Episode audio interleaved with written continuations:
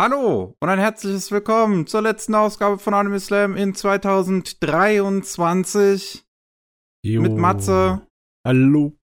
mit Vincent Moin, moin. und mir, Miki. Hi, ist es, ist es wieder soweit. Grande Finale. Ja.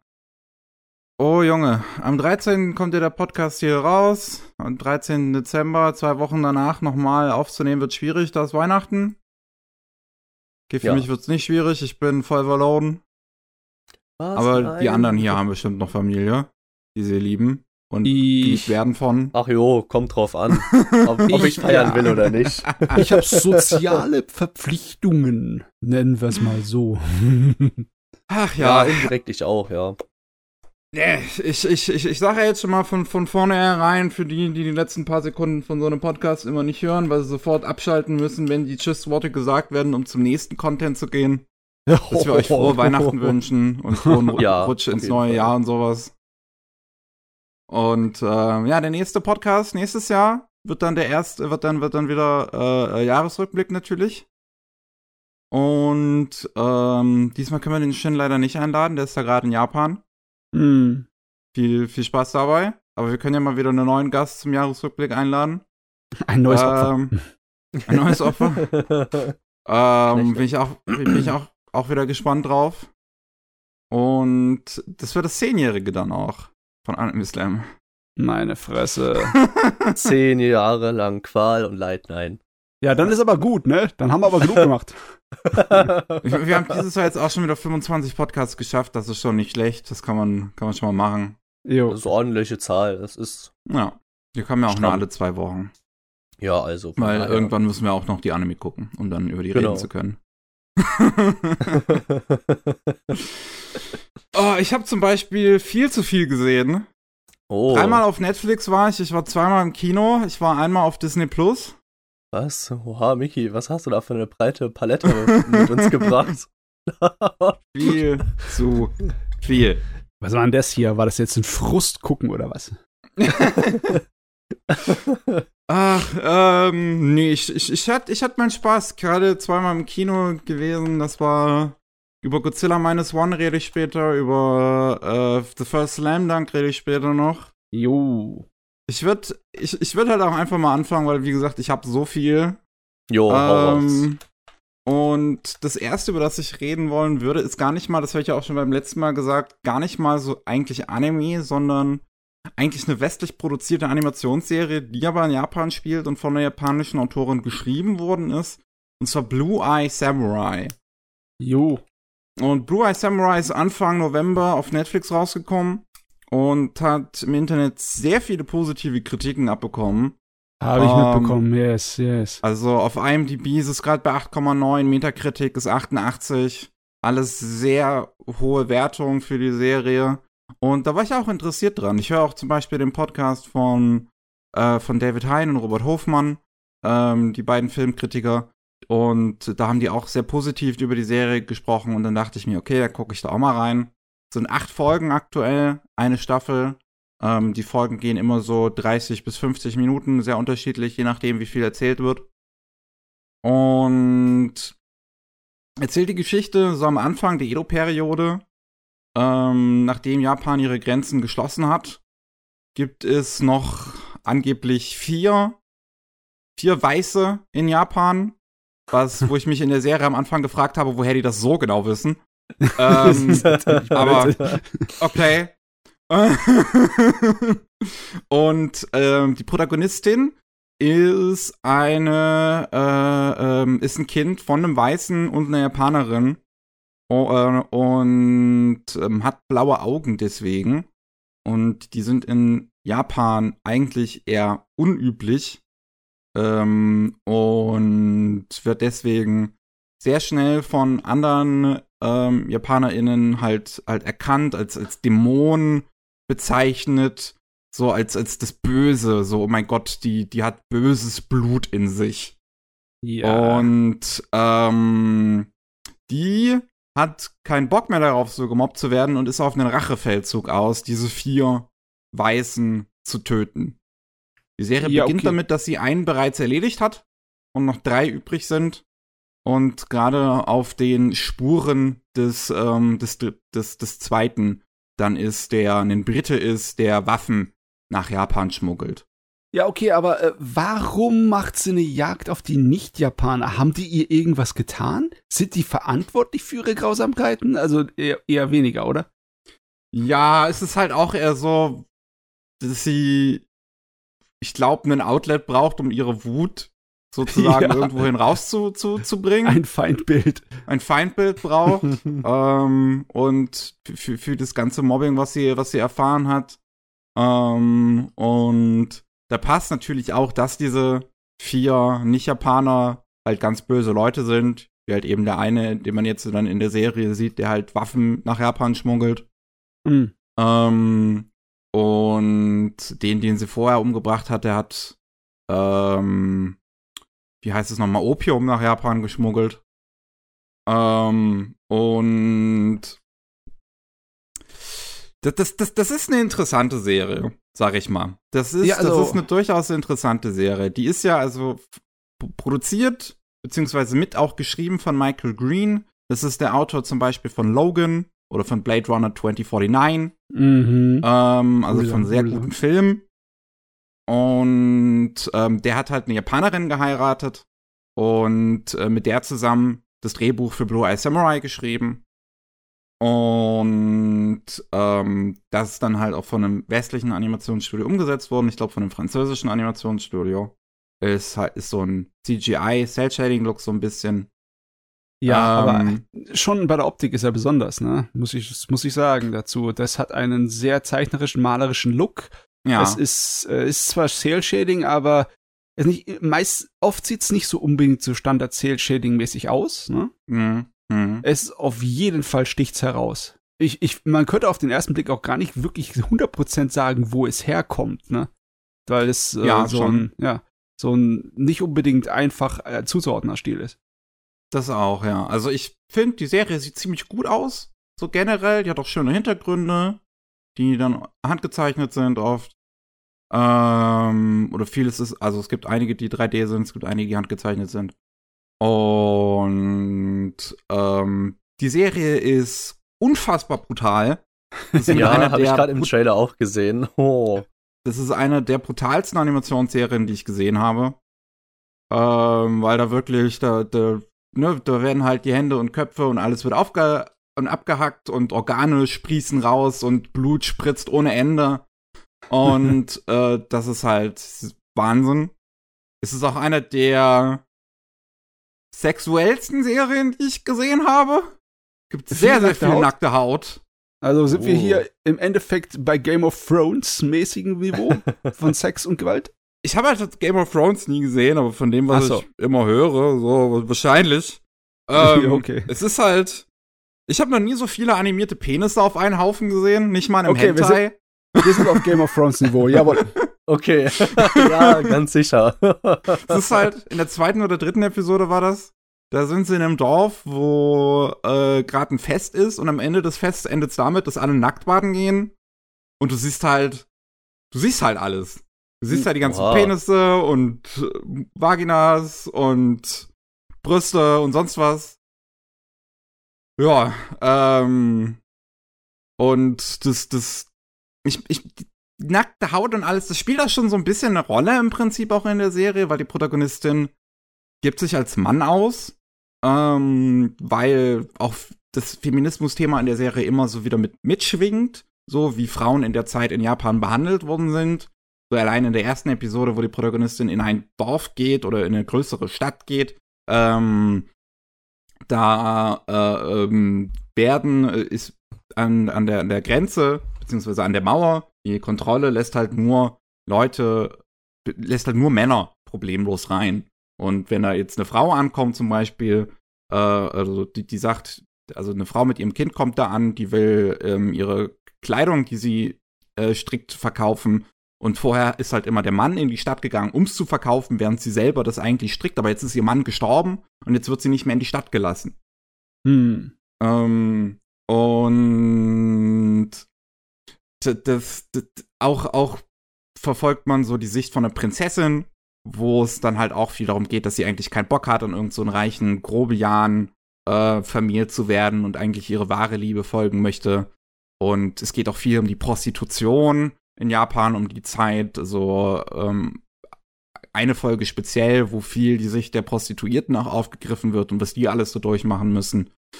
Ähm, und deswegen, das hat auch so alles schon seinen Platz da drin. Das ist manchmal wirkt es einfach ein bisschen lustig fast schon. Irgendwie. Diese, diese extrem viele nackte Haut, die man in der Serie zu sehen bekommt, von wirklich allen Figuren auch. Mhm. Ähm, und es ist generell so eine Serie, wo ich manchmal nicht ganz weiß, was die für einen Ton einschlägt. Weil dann gibt's so, wird manchmal in so Kampfszenen auch tatsächlich lizenzierte Musik, moderne Musik benutzt ähm, die immer auch von bekannten Japanerinnen kommt. Es gibt so ein Lied, ich weiß nicht, wie es heißt, was gerne für so Montagen in, in, in Actionfilmen und irgendwie so in so Boxfilmen besonders so benutzt wird, wenn die irgendwie anfangen zu lernen. Nicht, halt nicht sowas wie Eye of the Tiger, sondern halt dann sowas wie so dieses Dün, Dün, Dün. Und dann fangen die an zu trainieren und dann dieses Lied kommt auch yeah. in, in, der Serie vor, in, einem, in einer Trainingsszene. Was, Eine Montage. Was ziemlich out of place wirkt irgendwie. Und dann manchmal weiß ich halt nicht, also die wirkt immer sehr ernst eigentlich, auch wenn sie ein Comedy Relief hat, eine Hauptfigur, die äh, keine Hände hat, die so geboren worden ist, ähm, aber sich trotzdem zurechtzufinden weiß äh, in der Welt mit so Aushilfeprothesen.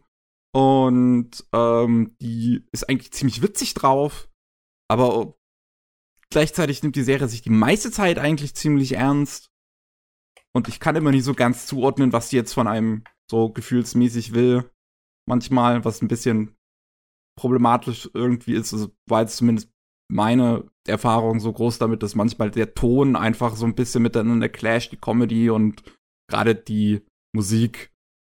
Ähm und irgendwie war ich am Ende, am Ende dachte ich mir so, ja, das war jetzt alles ganz nett, das war alles gut gemacht, das war jetzt aber auch nichts so krass Besonderes.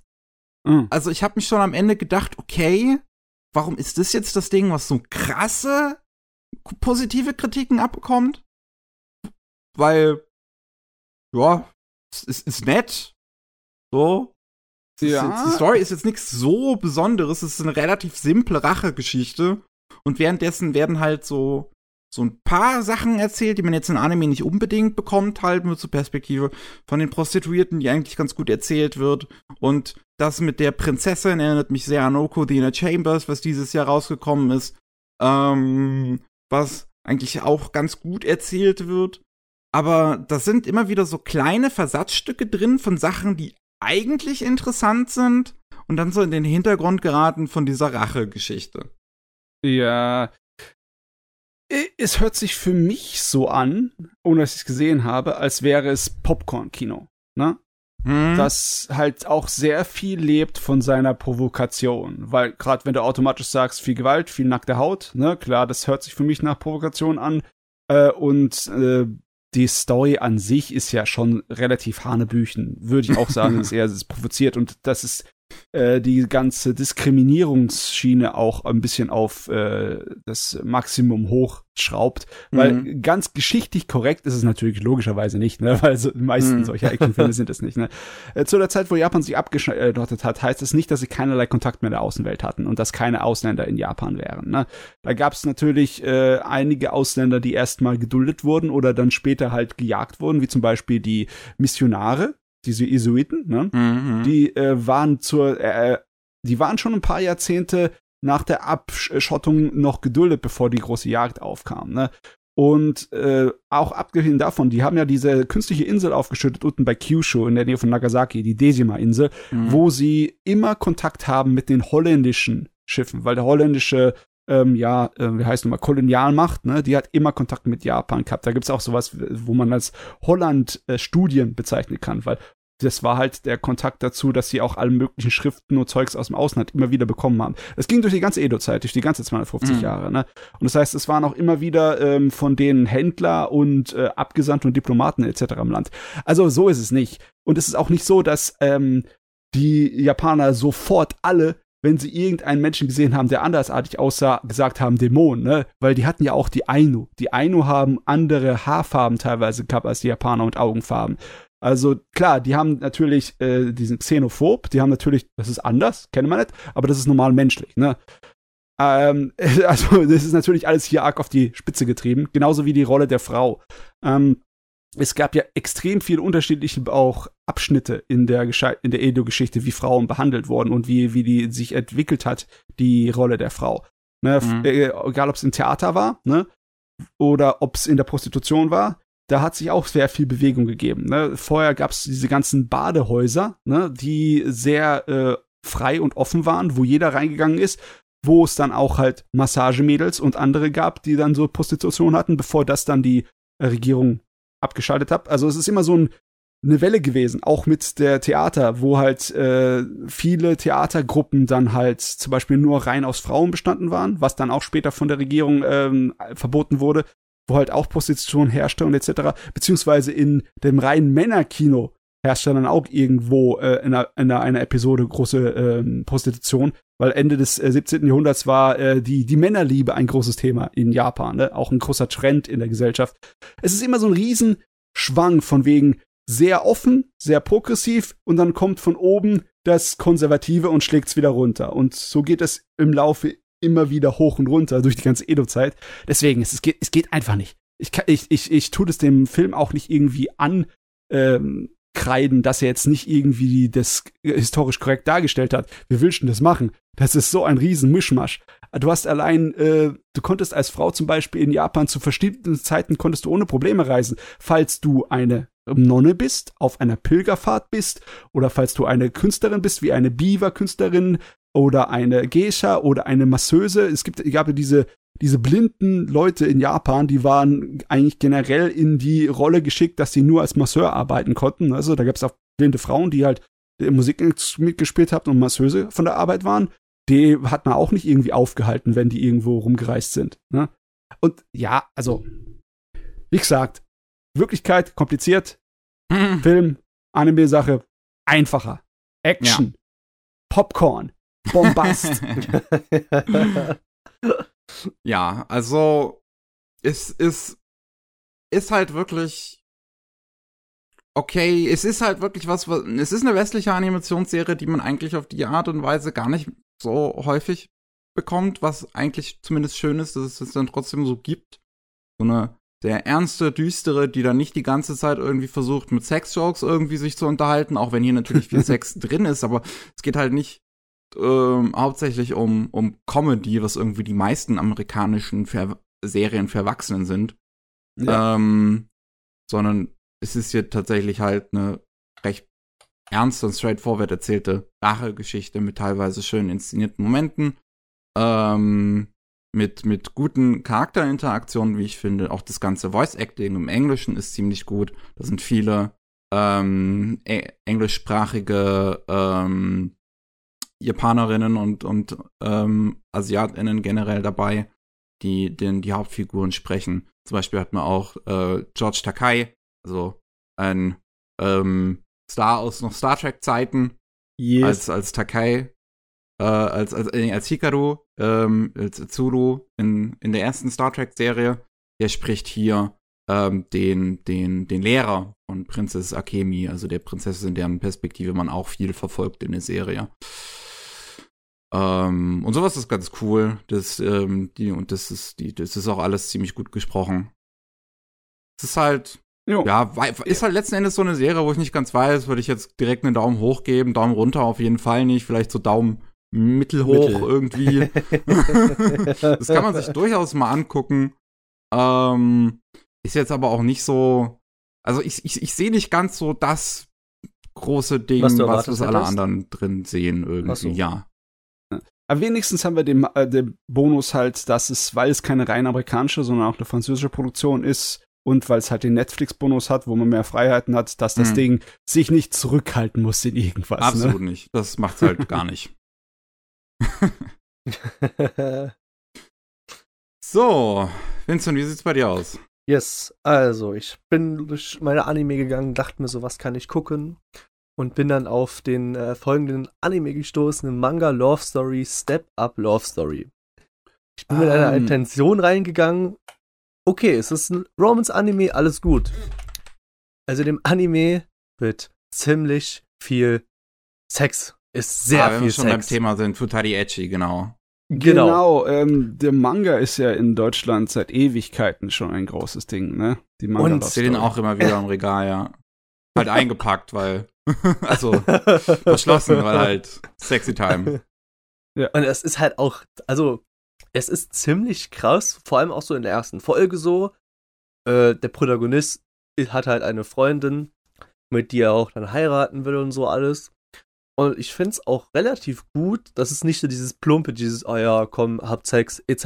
Es wird mit dem Thema auch ganz gut umgegangen, so. Also da wird auch drüber gesprochen, was hat der, was hat der für Vorlieben, etc. und wie gehe ich daran, wenn ich noch nie Sex hatte oder so. Oder, oh nein, es ist peinlich, ich bin 25 Jahre alt, bin noch Jungfrau. So, das wird damit relativ gut umgegangen und das hat halt auch vier Folgen, das Ding. So guckt mir das halt an und der Protagonist stellt sich halt immer vor neuen Problemen. In der ersten Folge ist er halt noch äh, Jungfrau zum Beispiel, lässt sich dann entjungfern und in der zweiten Folge zum Beispiel oder dritten Folge haben die zum Beispiel einen Ausflug und äh, gucken da halt, wie sie, äh, wie sie da halt irgendwie zurechtkommen, weil der, weil der Freund von der Protagonistin zum Beispiel sich ähm, einmal verhalten hat und da dachte sie sich so, äh, wie kann ich jetzt trauen oder so und da muss man erstmal gucken, wie, wie, zu, wie, zu wie viel Prozent kann ich ihr vertrauen, da wird doch mal ihre Vertrauen Probe auf äh, die Probe gestellt und so. Und ja, also ich muss sagen, es wird zwar sehr viel, es ist sehr viel Sex in dem Anime, aber von Ding her ist eigentlich ganz, ganz cool für zwischendurch auch. Ja, der Anime hat halt riesige Probleme. Ähm, das ist ein Manga, der erstmal äh, anlockt mit Hallo hier, nackte Haut, ne? Mhm. Und deswegen das auch ein bisschen ausschlachtet und im Endeffekt wie so ein Softporno ist, in gewisser ja. Weise. Der Manga hat halt den Anspruch, dass er ähm, Erziehung, sexuelle Erziehung groß schreibt. Das heißt nicht, es kommen alle möglichen äh, Probleme vor für die Hauptcharakteren, die zum ähm, äh, sexuellen Erwachsenenleben dazugehören. Plus natürlich jede, äh, jedes Kapitel hat irgendeine Statistik oder irgendein Trivialwissen aus zwar Japan, was Sexualität angeht, ne? Und das wird natürlich dann teilweise sehr gesellschaftskritisch der, der Anime ist halt nur so ein paar episodenhafte Sachen aus den ersten paar Büchern und da, da ist nicht viel rauszuholen. Ne? Nein. Ja, ehrlich gesagt, also den, den Manga würde ich schon mehr empfehlen, auch wenn er sehr, sehr platte Seifenoper ist eigentlich. Da ist nichts an Story herzuholen. Aber schlicht und einfach, weil du den Eindruck da hast, in massenweise an Statistiken über einen langen Zeitraum. Das Ding läuft seit 96, ne? und es hat bisher 89 Bände und äh, ja, Krass. scheint nicht aufzuhören zu wollen. Es oh. erzählt sich auch sehr, sehr langsam, ne? Und da kann man teilweise, wenn man all die ganzen Statistiken und Tabellen, die da in jedem Kapitel sind, rausnimmt, ne, da hast du hunderte dann davon am Ende. Da kannst du gucken, wie sich in Japan das über die Jahrzehnte geändert hat, ne, bei Leuten, ne. Und äh, das, das ist spannend, aber beim Anime, ja, das ist einfach nur so, ja, es ist einfach nur ein Bonus für die Fans. Da ist nichts rauszuholen, leider Gottes, wenn du den Manga nicht kennst. Ja, gut. Und ich habe halt auch nur, ich habe auch gesehen, so, ah, das ist nämlich ein Manga-Band, aber ich habe halt mich ja da jetzt nicht weiter so krass viel beschäftigt. Aber es ist nicht schlecht. Also, um Leute zu locken, die jetzt nur den Anime gucken, ist es gar nicht mal so schlecht. Also vom ja, ja, kleinen Ding. Ja. Es ist ja auch bestimmt eine kleine Werbeaktion so gedacht worden, so, weißt du, dass man sich so denkt, okay, ja, klar. die halt Wie nur only Anime ne? gucken, mhm. let's go, wir gucken den Anime, mal gucken, ob da vielleicht noch ein Manga da ist und so, deswegen ja. Hm, Ach ja, interessant, also dass anscheinend sogar äh, das Thema äh, Transsexualität äh, bzw. Transgeschlechtlichkeit äh, im, im, Manga ja. behandelt wird. Ich weiß ja, jetzt Manga nicht, ob schon im Anime, später, aber es gibt anscheinend auch sowohl einen Transmann wie auch eine Transfrau in der Serie. Ja. Also wie gesagt, äh, die Behandlung in der Story an sich ist immer relativ oberflächlich, weil es halt äh, ja nur so eine kleine alberne Seifenoper ist. Mhm. Aber halt dann die Kombination mit dem ähm, also mit dem großen Bild, das die Serie verfolgt, das sie über Jahre erzählt, ne, äh, was die Gewohnheiten der Japaner angeht und was die Realität und die ganzen ja, die Durchschnittsumfrage und Tabellen und alles angeht, die ganzen Daten, das macht es für mich auch schon interessanter. Aber ganz ehrlich, es ist auch, ähm, es ist, ganz ehrlich, es ist plattes Zeugs. Ne? Und das hat sich auch dementsprechend sehr, sehr, sehr gut verkauft, auch in Deutschland. Du kriegst die nachgeworfen, die Dinger auf dem Gebrauchtwarenmarkt. Also da wird dir keiner, äh, wenn du das irgendwie zum Händler an einer Messe hingehst und sagst, oh, ich habe noch so 40 Bände von Manga Love Story im Laden äh, bei mir zu Hause hängen und sagt, ach Gott, du und 100.000 andere. Ja. das ist, ja, ja. Das ist. Schland. Oh Mann. Aber ja.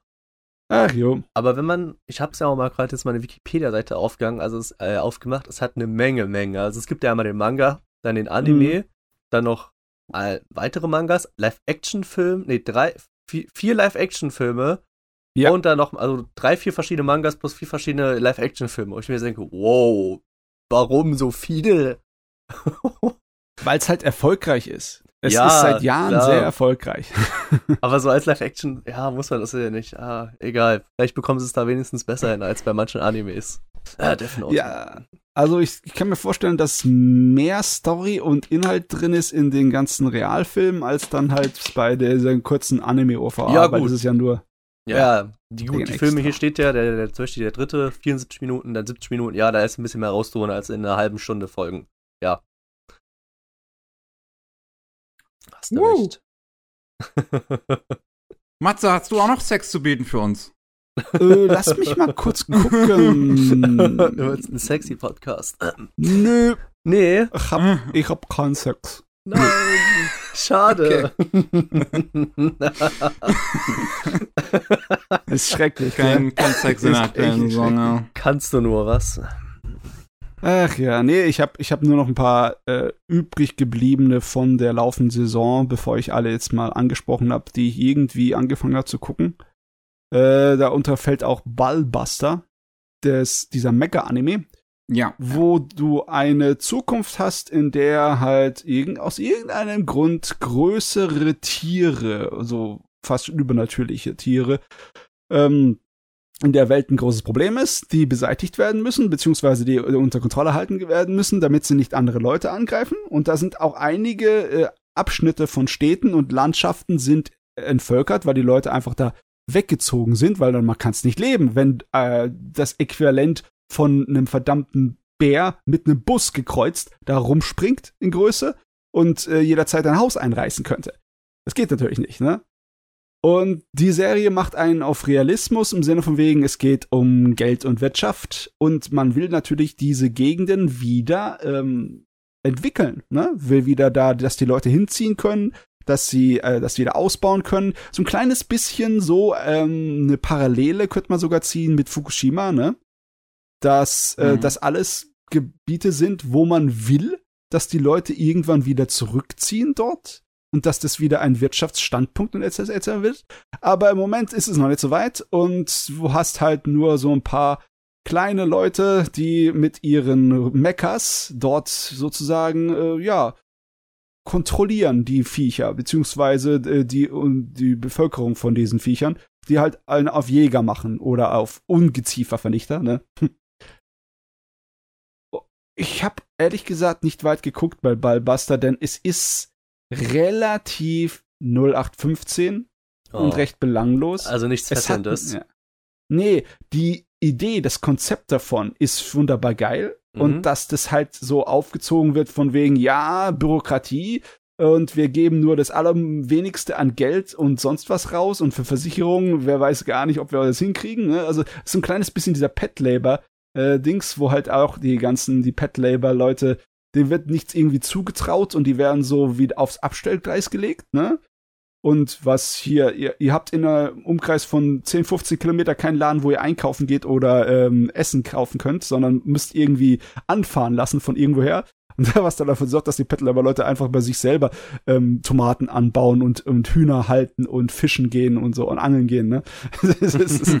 so ein bisschen hast es hier bei Ballbuster auch weil die auch da an so einer kleinen künstlichen Insel da ihre, ihre Hauptquartier haben.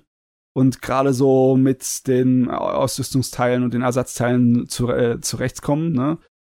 Aber äh, ansonsten, es, es hat halt nicht so viel Charme, meiner Meinung nach. Mm. Die, die, die Charaktere sind zwar schon ganz gut, aber es ist halt nichts, was ich nicht schon dutzendmal gesehen hätte. Ne? Leider Gottes. Schade. Ja. Ey, ich meine, schlecht Schade. ist es nicht. Schlecht ist es nicht. Besonders, es gibt äh, es kaum vergleichbare Sachen im Moment. Ne? Wenn ja. du jetzt irgendeine äh, Pet Labor Serie hast, würde ich natürlich sagen, ja, gib dem den Vorzug. Das ist Pet Labor, ist definitiv was. Aber wir haben ja kein Pet Labor, ne? Sauerei. Drecksauerei. Mensch. ich, ja, ich bin trotzdem noch gespannt drauf. Also ich finde es interessant, immer noch die, die Idee dahinter und alles und dass es so grounded ist. Ja, du, ja. es ist auch handwerklich gut gemacht.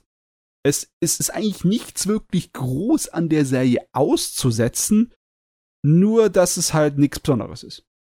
Das ist eine schöne 7 von 10.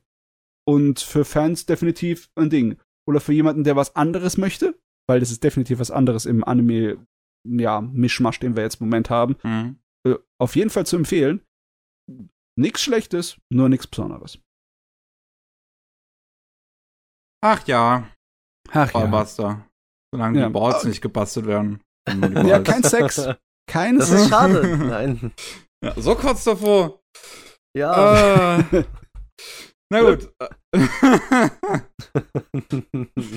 oh Mann. Oh Mann. Ähm, ich überlege gerade noch, ich glaube als zweites, ah, ich muss gerade muss gerade mal nachzählen, waren es wirklich nur drei Sachen dann auf Netflix? Ähm, ja, okay, nee, pass, pass. Ich habe noch Akumakun. Ah. Ist auf, auf Netflix herausgekommen, eine, ein, ein Sequel zu Akumakun. Ist, ist, ist, ist, ist es nicht immer toll, wenn ein Sequel genauso heißt wie es davor, aber ähm, ja, ja, dieser Trend ist wunderschön und Kurt abgeknallt mit einem Raketenwerfer. ähm, das Ding ist, Akumakun ist ein Manga von Shigeru Mizuki, ein Horror-Mangaka, der schon in den 50ern mit Manga angefangen hat und 2015 leider verstorben ist. Äh, Akumakun und auch der neue GGG no Kitaro-Film kamen jetzt beide ähm, ungefähr gleichzeitig raus zu seinem 100-jährigen Jubiläum. Und ja, zum 100-jährigen Geburtstag vom ja, Autor. Also zum, zum 100-jährigen ja. Geburtstag, ja. Und ähm, Akumakun ist halt ein bisschen ernstere Variante, so von, von, von Kitaro sozusagen. Das ist beides ein bisschen ähnlich. So Kitaro ist halt eher für ein jüngeres Publikum gerichtet, so Geistergeschichten. Und Akumakun ist dann in den Geistergeschichten, die eher für ein erwachseneres Publikum gerichtet sind, mit Blut, mit Tod und Mordschlag. Ähm, und es geht hier halt um ja, den Akumakun, ein ähm, Junge, der irgendwie schon 10.000 Jahre alt ist und keine Ahnung hat, wer eigentlich so wirklich ist, ist wohl irgendwie ein ehemaliger Dämon oder immer noch irgendwie ein Halbdämon. Und der arbeitet zusammen mit Mephisto den Dritten. Auch eine mhm. Art Dämon, Geisterbekämpfer. Wobei eigentlich ist er kein Dämon. Er sieht nur so ein bisschen wie einer. Er sieht nur so ein bisschen andersartig aus als alle anderen menschlichen Figuren. Aber sein Vater, Mephisto Zweite, sah in der ursprünglichen Serie auch schon so aus wie jetzt halt Mephisto der Dritte. Ähm, und Mephisto Zweite ist tatsächlich auch in der Serie selber auch mit drin. Also man sieht auch noch den Vater und wie, wie Mephisto der Dritte mit seinem Vater abhängt. Es gibt auch eine Episode, wo Mephisto Zweite dann tatsächlich mal einen Fall löst, statt der Dritte. Das ist nicht verwirrend. Ähm, äh, ist der Mephisto der mit dem ganz großen Hut? Genau. Dem langen. Alles der klar. Der kleine, kleine Fuzzi mit, mit Zylinder. Mit der Zylinder, mit dem Monsterzylinder. Und äh, ja, Akumakun und Don Mephisto gehen halt los, lösen Fälle, kommen Leute bei denen an und sagen, hier, irgendwas passiert, irgendwer gestorben, sonst irgendwie was. Und ähm, das ist dann am Anfang halt recht episodisch gehalten. Es gibt dann einen größeren Fall am Ende, der dann auch ein bisschen auf eine persönlichere Ebene zu Akumakun geht, wo er irgendwie seinen Bruder oder sowas trifft. Es wird halt auch nicht so 100% deutlich. Ähm, und diese Fälle sind zum größten Teil leider stinklangweilig. Hm. Oh, oh ähm, nein. Oh. also, boah, ist die Serie langweilig. Meine Fresse, ich habe mich echt durch diese zwölf Folgen gequält, weil der visuelle Warum hast Stil. gemacht? Der visuelle Stil ist super. Ich liebe, wie das Ding aussieht. Das ähm, transportiert diesen Stil von dem Mangaka ganz tollen Anime-Form mit fetten schwarzen Linien, so ein bisschen fast schon comichaft eher als Anime. Ähm, und hat auch einen tollen Soundtrack, so, so, so, der kann eine tolle Stimmung in Momenten erzeugen. Ähm, aber die einzelnen Geschichten sind alle halt so, so lala irgendwie. Ich kann mich jetzt schon an keine mehr erinnern. Wirklich, ich, ich, ich weiß, irgendwann ist mal jemand, äh, genau, irgendwann hat mal jemand einen Film gemacht weil, aber, und hat einen Pakt mit dem Teufel, ist eingegangen und ist dann deswegen gestorben. Aber er hat den besten Film überhaupt deswegen gemacht. Und dann kommt sein ehemaliger Rivale und möchte, dass der Film gefunden wird, um ihn kaputt zu machen. Irgendwie sowas. Ja, Nein. ich meine, dass das so eine Standardserie ist, die sich nach dem bewährten Schema so äh, anlegt, ist wahrscheinlich klar. Mhm. Aber ich hätte jetzt eigentlich gedacht, dass sie zumindest so ein paar Bests-of machen für die neue Auflage. Weil es ist ja nicht nur eine Serie davor produziert worden, es gab ja zwei. Es gab eine aus den 60ern und eine aus dem Ende der 80ern. Und der Manga sollte eigentlich auch äh, genug. Boah, ja, ähm, ähm, warte mal. Wann hat der überhaupt irgendwann aufgehört mit dem Ding? Ja, anscheinend. Das Ding lief auch bis 1990. Ich weiß jetzt du, nicht, wie du guckst Bände. wahrscheinlich gerade auf Kitaro, ne? Bei Akuma-kun ist äh, nochmal nee, sein eigener Manga. Ja, ja, ich meine, ich meine bei Akuma-kun. Akuma-kun lief nur für ein Jahr in den 60ern. Ach so, ja, okay, dann ist hier die deutsche Wikipedia mal wieder falsch. Mensch. Deutsche Wikipedia mal wieder falsch. Akuma-kun ist ein ja. äh, bisschen kürzer gewesen. Alles klar. Okay, dann waren schon die ganzen Fernsehserien dazu, waren wahrscheinlich einfach nur so, ja, wir spinnen uns was zusammen. Ja, und das ist hier ist ja auch eine zusammengesponnene Fortsetzung im Prinzip halt mit, mit dann dem Sohn von der Hauptfigur, also mit, mit Mephisto dem Dritten halt, aber immer noch dem gleichen Akuma-kun. ähm, jo. Und ja, die, die, die Fälle sind nicht interessant, die Figuren in den Fällen sind halt nie wirklich interessant, alles sehr eindimensionale Figuren. Es hilft auch nicht, dass Akuma Kun eigentlich eine super unsympathische Hauptfigur ist. Was er auch irgendwie halt sein soll, so der soll so ein bisschen ein, ein Arschloch sein, beziehungsweise jemand, der nicht wirklich zu sozialen Interaktionen in der Lage ist und Mephisto soll das ausgleichen als der sympathische. Aber das funktioniert auch nicht wirklich, weil die Dynamik zwischen den beiden Figuren ist nicht unbedingt gut geschrieben. Ähm, mm. Es wirkt oft so ein bisschen, als würden die aneinander vorbeireden.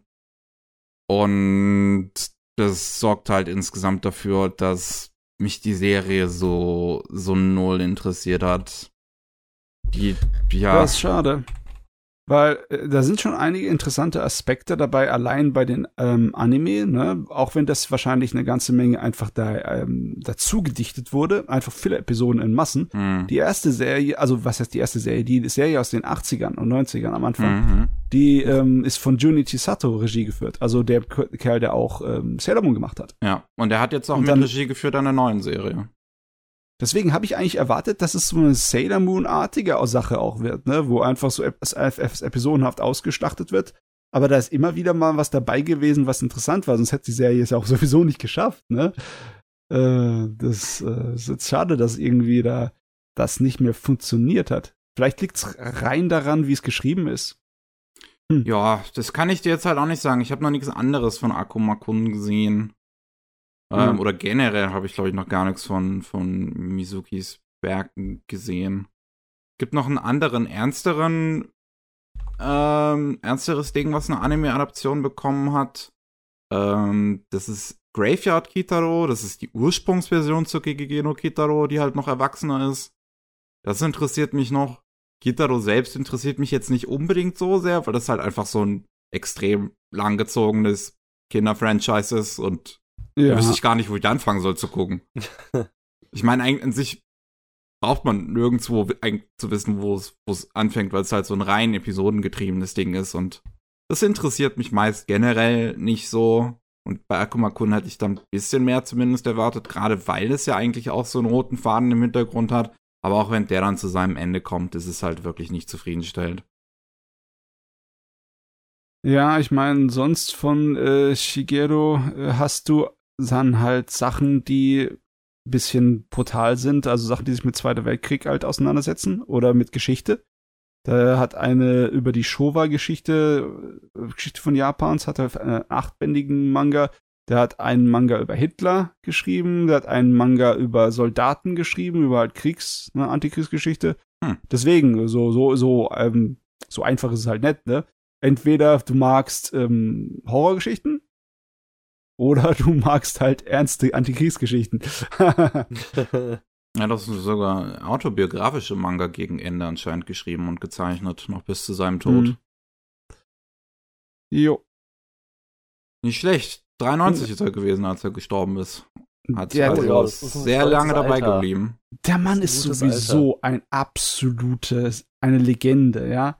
Der hat im Krieg seinen Arm verloren äh, mit dem er mhm. normalerweise gelernt, also gezeichnet und geschrieben hat. Der war Rechtshänder, hat einen rechten Arm verloren. Dann hat er sich beigebracht, mit links zu zeichnen, Yo. zu schreiben und allem. Und hat dann eine Karriere gemacht als einer der bekanntesten Manga. ja, ist, das ist, heftig, ja. ist, ist so krass. hardcore Respekt gewesen. an dem Typen. das ist wirklich, ja, Durchhaltevermögen. Würde ich mal so sagen. Hm. Naja, Akuma-kun jetzt nicht unbedingt was, was man zu sehen braucht. Hoffentlich ist der neue Kitaro-Film besser. Kann man mhm. halt jetzt noch nicht beurteilen. Ist halt bisher nur in Japan gestartet. Ich glaube aber, der soll ja dann auch auf Netflix kommen. Das war auch Teil des Deals. Ähm, ja, aber noch haben wir zum Netflix-Starter keine Infos. Ach jo. Ach jo. Vincent. Yes. Also, ich habe folgenden Anime geguckt. Äh, äh, My Sweet Tyrann oder Tyrann, wie man es aussprechen will ist eine kleine 25-folgige 3 Minuten, also jede Folge geht ungefähr auf 2 bis 3 Minuten. Und das ist schon eigentlich schon was ganz Süßes, wenn man es mal so betrachtet. Der Protagonist ist mit einer, mit seiner Freundin zusammen, aber verabscheut sie weil er so von der Art nur ist. Also er liebt sie innerlich, macht alles, stalkt sie, nimmt sie auf, hat, ein, hat sein, in der zweiten Folge sein ganzes Zimmer mit, ihr, mit Bildern von sich gemacht. Und später wie hat er noch. der Anime jetzt nochmal? Äh, My Sweet Tyrann oder Tyrann, wie man es ausspricht. Ja, ja. Tyrant. Tyrant. Tyrant. Und der Protagonist hat halt überall die Bilder von seiner Freundin aufgehangen und hat noch in, in einer weiteren, späteren Folge eine Decke gemacht, wo er Bilder von ihr hat und hört zum Einschlafen ihre Singlaute, so Okay, also äh, gezwungenermaßen oder freiwillig? Freiwillig, weil er sie freiwillig, so abgöttisch okay. als Engel da sieht. Und der Typ ist halt vom Innen her ein Wunder, ein perfekter Mensch, so bisschen creepy bei manchen Dingen. Aber von außen ist bisschen. der ein Eisblock oh mein Gott. da kommt seine Freundin, oh, ähm, Akun, Akun, äh, und so, äh, springt auf ihn drauf. Geh weg, du Mistvieh, du blöde Kuh. Und sowas. Kommt, haut er die Hauten, haut er so die ganzen Sprüche raus, weil er halt dann einfach genervt ist. Und der hat auch noch einen besten Freund. Der beste Freund, und der Protagonist hat noch einen, hat einen besten Freund, sowohl als auch eine Schwester. Und der beste Kumpel chillt die ganze Zeit bei dem Kumpel, äh, bei, bei Akun halt bei ihm zu Hause und spielt die ganze Zeit äh, Dating Sims. Und es ist gefühlt sein zweites Zuhause von dem Kumpel von Akun. Und äh, die Schwester von Akun hasst diesen Freund, weil der nur bei ihnen, wo, bei ihnen wohnt quasi und Dating Sims zu spielen. Und dann gibt es dann auch eine Folge, wo sie dann so auf die Idee kommt, komm, ich mache ihn Bentos, äh, also dem besten Freund von Akun, äh, wo richtig süße Dinge drin sind, damit er voll verlegen ist. Was natürlich den äh, Gegeneffekt erzielt hat und sie sich halt irgendwie lieben, aber es ne sie necken sich halt so die ganze Zeit. Und ja, also ich meine, ich fand das eigentlich ganz witzig. Ich hätte damit auch nicht gerechnet, dass es halt, wie gesagt, immer so drei Minuten Folgen sind. Und diese Art von Akku und dieses eisklotzige, aber ich liebe dich mäßige, ist schon witzig. Ist ja, eigentlich also auch. Ja. Ein Mensch, einen männlichen Zundere-Charakter hast du halt echt selten. ja, genau. Aber es ist, es ist schon albern. Ich, ich, ich, ähm, ich habe mich drauf. Ich, ich kannte das so vom Sehen her. das hieß im Japanischen einfach Akun und seine Freundin übersetzt, ne? Mhm. Und deswegen My Sweet Tyrant, den Titel, den äh, hatte ich gar nicht auf dem Radar, dass er unter dem bei uns lief. Das ist, glaube ich, auch ein Hm. Yon-Komma-Manga gewesen, oder? Es ist auf jeden Fall so ein Quatsch-Comedy-Gerät. Es wirkt wie ne? einer, Ja, ja. Ja, es Ja. ist auch. Also es ist äh, nicht ernstzunehmendes. Es ist halt viel, auch so zum Beispiel auch so, ähm, gibt's auch noch eine andere, äh, eine andere äh, Side-Character quasi, die ganze Zeit auf den Lehrer steht und der Lehrer so, yo, äh, geh mal bitte weg und äh, so und die macht dann die ganze Zeit immer so Anspielungen mit, ah ja, komm, spritz mich mal mit dem Gartenschlauch nass und verkleidet sich ja noch als Blume so, damit sie als, als Blumenbeet durchzählt und sowas. Das, das, das, das ist nicht normales Verhalten, wenn du sagst, komm, spritz dich mal mit dem Gartenstauch nass, ja? Das, Ja, ja natürlich. Hm. Aber ja, das sind halt so ein paar Szenen, wo er ganz lustig war. Aber es gibt keine Bikini. Es gibt, oder gab es eine Beach-Folge? Ich glaube nicht, nein. Doch, doch, okay, doch, leider. Es gab auch eine Beach-Folge, ja, okay. Ach Gott, jo. Ich meine, es gibt Aber- eine ganze ja. Menge von den Dingern, die dann teilweise sehr erfolgreich waren, diese Yon-Kamas. Und die bekanntesten sind natürlich so Sachen wie Azumanga Daioh oder Lucky Star, ne? Da geht's aber eher um einen Haufen Mädels, die ein albernes Schulleben führen. Das ist Mhm. eigentlich meistens die Standardprämisse von sowas, ne? Und äh, dass du was hast, wo es eigentlich nur auf den Gag geht, äh, du hast ein Pärchen und die sind schräg. Das äh, ist weniger, ne? Weil klar, dass du überhaupt nur schon wieder auf einem Pärchen anfängst, passiert weniger. Und dass du ein Pärchen hast, das im in Yon-Komma Unsinn macht, ist, ich würde, könnte ich auch eine Hand abzählen an einer, glaube ich, von dem, was ich kenne. Deswegen, wenigstens ist es in der Hinsicht ein bisschen einzigartig. Ja. Also es hat mich auch gewundert, so dass sie von Anfang an zusammen sind. Ich meine, der Grund ist auch voll dumm. Es, es, kam, es kam auch eine äh, Flashback-Szene. Die Protagonistin hat halt auf äh, einen Hasen auf Hasenstall in der Schule aufgepasst und dann ist der Hase weggerannt. Und Akun hat den Hasen dann wieder gebracht und, seit, und seitdem, oh ja, ich liebe dich und Akun die ganze Zeit, geh weg, geh weg, geh weg, ich will dich nicht, sind die so ein Paar. Das ist der Grund, Okay. warum sie ihn dann geliebt hat. Steckt man so, wie aus den Haaren herbeigezogen. Wie dumm willst du den Grund bitte schön machen? Ein Hase rennt weg und du fängst ihn ein. Ich meine, wenigstens weiß sie, was sie will und sie lässt sich nicht abscheuen. ja, klar, natürlich, natürlich, natürlich. Ich weiß nicht, was ich dazu sagen soll. Besser nicht ernst nehmen, besser nicht viel drüber nachdenken. nein, nein, nein. Es ist auch größter Quatsch, wie gesagt. Aber für, ich meine, dreiminütige Folgen, es, es hat auch noch ein einminütig, einminütiges Opening, ist es gar nicht schlecht. Also, wenn man einen entspannten Snack haben will, wo man ein bisschen mal das Gehirn abschalten kann, ist das eigentlich eine lustige Empfehlung. Eigentlich mag ich solche kleinen Snacks. Ich mag diese Kurzserien. Nur, wenn sie halt dann drei Minuten sind, dann ist es mir schon zu kurz. Ja, Weißt du? auf jeden Geht Fall. mir auch Aber so. es ist aber schlau geschrieben, so. Also ich meine, es gibt ja auch äh, die dritte oder vierte Folge ist das, wo sie dann zum Beispiel äh, die, zu den Eltern kommen und die Eltern von beiden, äh, von Akun und sowas, von ihrer Freundin, sind genau das Gegenteil. Also die, die, der Vater von Akun ist genau das, was Akun ist. Also der ist auch so der komplette Gefühlsklotz. Und die Eltern von Akun sind halt dann das Gegen, was, was ihre Freundin ist. Und es ist dann eigentlich auch ganz geil, so, dass die Gegenteile halt von den Gegenteilen sich angezogen haben, so. Heyo. Ah Mann, weißt du, was ich mal gebrauchen könnte, wenn ich. Ich weiß nicht, warum ich daran denke, jetzt ausgerechnet bei so einer Serie, aber ich denke an ähm, einen alten Manga von dem Autor von Claymore. Der hat einen Manga gemacht namens äh, Angel Legend, was auch so eine Quatsch-Comedy-Sache eigentlich ist. Stell dir vor, du hättest die Adams Family auf Japanisch, ne? Mhm. Und der Hauptcharakter, der, der Sohn der Erstgeborene der Familie, äh, sieht von außen ganz, ganz schräg aus. Sehr furchteinflößend. Wie so ein Gangster, der äh, nur auf Drogen ist. Weißt du, ganz hager und blass und wie so eine Vampirgestalt. Aber in Wirklichkeit innen drin ist er der liebste Mensch aller Zeiten. Er hat nur ein bisschen Probleme, sich seinen Mitmenschen mitzuteilen, ne? Und dann kommt da manchmal dahergerannt und schreit wie so ein Banshee oder wie eine Kreatur aus der Hölle, obwohl er sich eigentlich nur um andere Leute sorgt. Und der, macht, die, der zieht daraus eine epische Story und seine ganze Familie ist so Adams Family ganz schräg. Das fand ich so super geil. Wenn ich, also schräges Zeugs kann richtig Spaß machen. Wenn's besonders wenn du es in so eine, ja, so eine simple Oberschul-Realismus-Story reinpackst. Aber ich weiß nicht. Ich weiß nicht, ob äh, dann der, der kleine Tyrann für mich was wäre. Wer ist eigentlich jetzt der Tyrann? Das Mädel ist ja nicht unbedingt ein Tyrann. Die kriegt ja eigentlich eine, eine, hat eine Medaille verdient dafür, dass sie Durchhaltevermögen ohne Ende hat mit dem, mit dem, Kn mit dem Knarks da. ja, also, das ist, überfragst du mich eigentlich jetzt auch. Also ich, keine Ahnung. ich habe einfach nur, also ich denke halt wirklich, der Protagonist war, würde ich sagen. Aber passt auch nicht so. Ach Gott, Wenn, ja. Ja. Ist nur eine Übersetzung. Nicht drüber nachdenken. Nicht drüber nachdenken. Ist das Beste. Ja, genau. Einfach abschalten und gucken.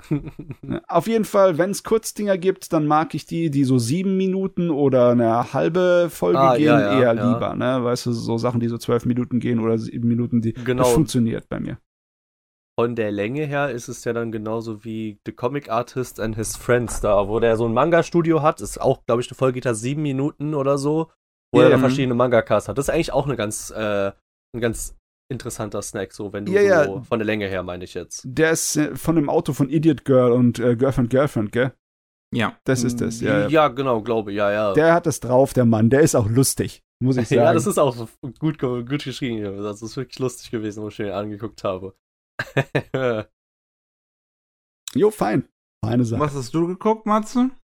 Was habe ich geguckt? Ich habe noch äh, zwei Dinge aus der laufenden Saison. Einmal ist es Isekai 0815 und das andere Mal ist es äh, The Vexations of a Shut-in Vampire Princess. Äh, mhm. Was, äh, ja, das ist etwas schräg. Das ist eine Serie, die vollkommen absurd ist und Quatsch-Comedy und dann immer wieder umschwenkt in volle Kanne Jugenddrama. Melodrama mit so viel edgy wie möglich. Mhm. Es, ist, es, ist, es ist ganz komisch, aber es ist faszinierend und es hat was. Es geht um eine Fantasy-Welt, wo eigentlich nur von Vampiren und deren Familien besiedelt ist, ne? Und diese ganzen vielen Vampir-Familien, die haben die sind ziemlich weit fortgeschritten, was Technologie und Magie angeht. Jeder von denen hat so einen magischen Superstein, der sozusagen dafür sorgt, dass alle Leute immer wieder geboren werden können. Also niemand stirbt wirklich. Wenn einer mal stirbt, wird er sofort wiederbelebt durch das Gerät. Ne? Also ist kein Problem. Äh, selbst der Tod, der möglich wäre für die Vampire, ist jetzt eigentlich kein Ding. Ne? Die laufen sowieso im Sonnenlicht rum, also no, no, no problemo. Und äh, das ist so, dass sich sogar diese Einflussbereiche von diesen magischen Steinen überschneiden sich in der Mitte von diesen ganzen Königreichen und Familien. Und dann kann man sich dort halt immer Kriege liefern, ohne dass dann irgendjemand, der da verloren hat, dann halt im Endeffekt wirklich tot ist. Das, also, ist eine hm. ganz, ganz schräge Welt. Und der Hauptcharakter ist einer von den, ähm, ja, von edlerem Blut, ne, irgendwie von der königlichen Linie, so ein kleines Mädel, das sich aber von der ganzen Außenwelt eigentlich nur abschottet. Die ist ein kleiner Nerd, ein Faulenzer, die, die hat, die ist, ja, die hat nichts drauf.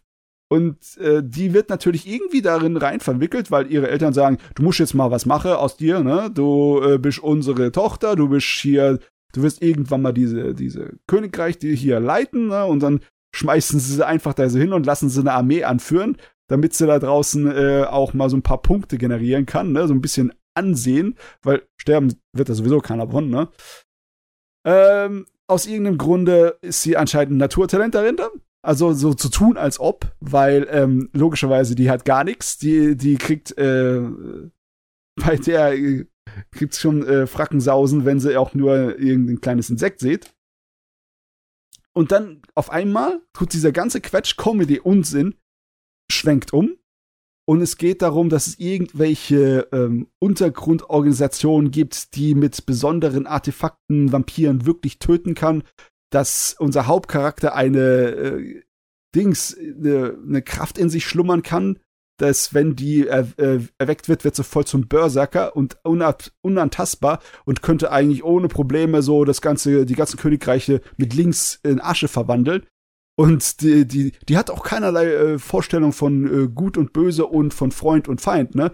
Äh, das erste Mal, wo der, bei der das ausgetickt ist, war sie im Kreis ihrer engsten Familie und die hat einfach ihre ganze Familie platt gemacht. Ist ja kein Problem, die werden ja sofort wiederbelebt, ne? Aber dann die Familie so, wir sorgen mal dafür, dass bei der das erstmal nicht verwendet wird. Das ist ein bisschen gefährlich.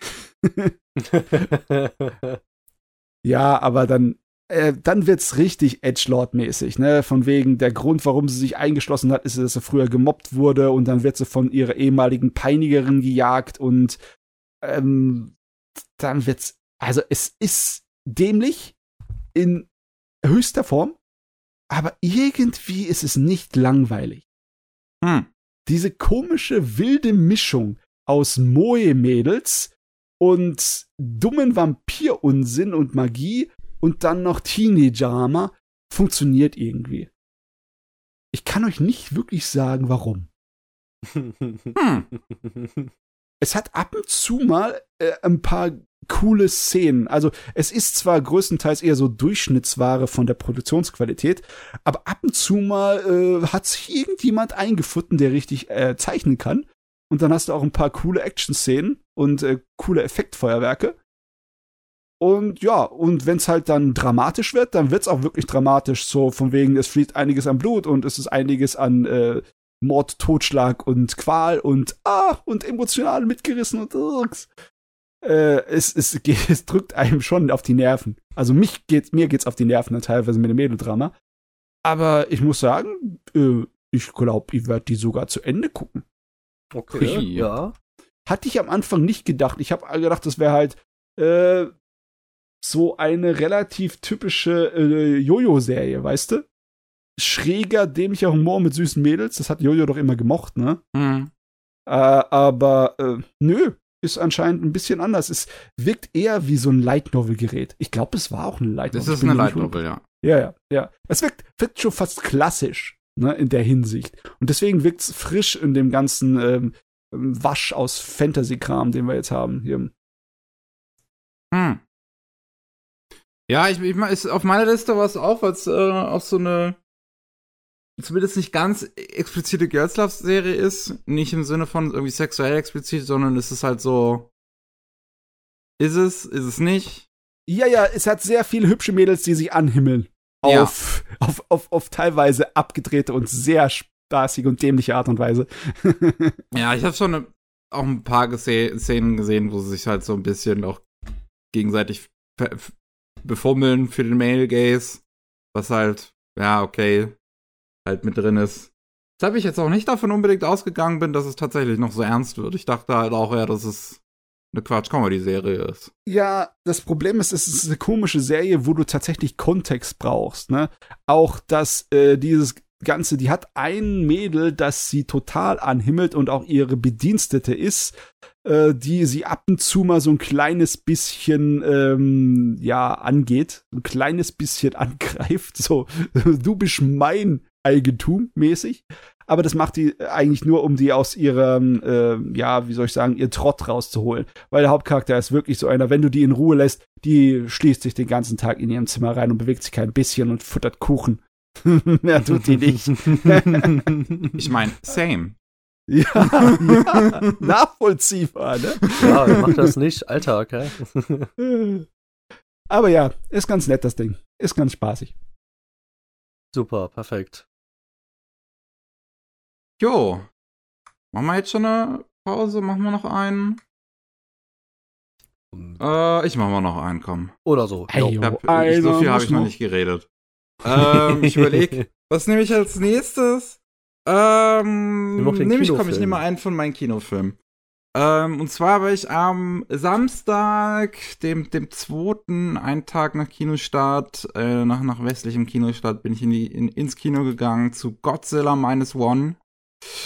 Ähm, ist auch in meinem Kino hier, also ich, ich bin zumindest nur in das, in das privat betriebene Kino in meiner Stadt gegangen, da wird es nur auf dem kleinsten Screen gezeigt, aber das ist wenigstens ist das Kino, kostet keine Millionen, wenn man einmal hingehen will. So, Besser so, ja verständlich. Ähm, Ich, ich bin halt, also zu Godzilla Minus One bin ich in das Privat, äh, private Kino in meiner Stadt gegangen, zu äh, The First Slam Dunk bin ich zu dem Kettenkino in meiner Stadt gegangen. Und das ist halt schon ein ziemlich preislicher Unterschied. Leider wurde halt First Slam Dunk nicht in dem privaten Kino gezeigt. No, ja. Obwohl die normalerweise sonst auch da Anime zeigen, weshalb ich da ziemlich verwundert war, aber ähm, es, es, es, also das private Kino, das hat mich jetzt irgendwie 9 Euro war das Ticket, 5,50 war eine große Popcorn mit Cola. Das geht ja fit. Also es ist wirklich ein sehr ja, fairer Preis. Ist ein ziemlich guter Preis. Ja. Mhm. mhm. und, und das Kettenkino, da war das Ticket 12 Euro. Und ähm, große Popcorn mit Cola hat mich fast 10 Euro gekostet. Okay, gut. Über den Ticketpreis ja. 12 Euro, ja, gut. Essen, ja. Ist halt leider so. Das ist halt leider ein bisschen. Ja, scheiße. Ja, ist es. Äh, it's, it's, äh, aber das, der, der Film wird glücklicherweise, Godzilla Minus One wird glücklicherweise auch in, in den deutschen Kinos oder zumindest in zahlreichen Kinos. Bei meinem ist es zum, zumindest auch so in Original mit Untertiteln gezeigt und nicht nur mit der deutschen Synchro.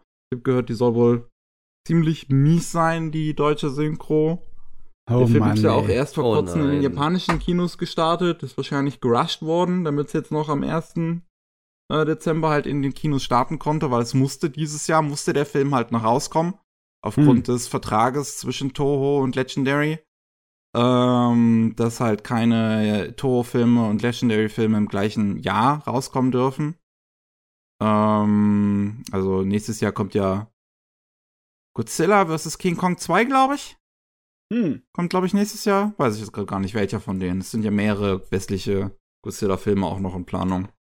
Ja, der ähm, Überblick ist nicht so einfach bei den großen Filmen. Nein, auf keinen Fall. Und Godzilla Minus One, die Trailer waren halt schon ziemlich sexy. Ich bin ziemlich mhm. gespannt. Ich war dann, der erste Dämpfer kam dann, als ich gesehen habe, die ersten Reviews von äh, westlichen Leuten, die in Japan leben, als der japanische Kinostart war. Da habe ich ein paar erste Reviews gesehen, die nicht so positiv waren. Da dachte ich mir so, hm, oh nee. Das ist ja schade, weil eigentlich macht es einen guten Eindruck und ich habe da noch überlegt, auch äh, bis zum Schluss, ob ich tatsächlich ins Kino gehen soll. Und ich bin froh, dass ich gegangen bin. Weil ja, ich, ich finde den spitze. Ich finde okay. den Film absolut spitze. Ich meine, du bist sowieso, ins Kino geht man größtenteils auch wegen dem Erlebnis und da braucht man Spektakel. Ich denke mal, da wird der Film nicht enttäuscht haben, auch wenn er irgendwie, ist egal, wenn die Story vielleicht ein bisschen schwach war, oder? Die, die, die Story ist auch nicht schwach. Das ist, oh, okay. würde ich, würd ich auch nicht mal sagen. Godzilla Minus One, ähm, der Film deutet ja auch schon mit seinem Titel so ein bisschen an, dass er eine Vorgeschichte sozusagen zu, zu, zu dem Original ist. Zu dem 54 rausgekommenen ersten Teil.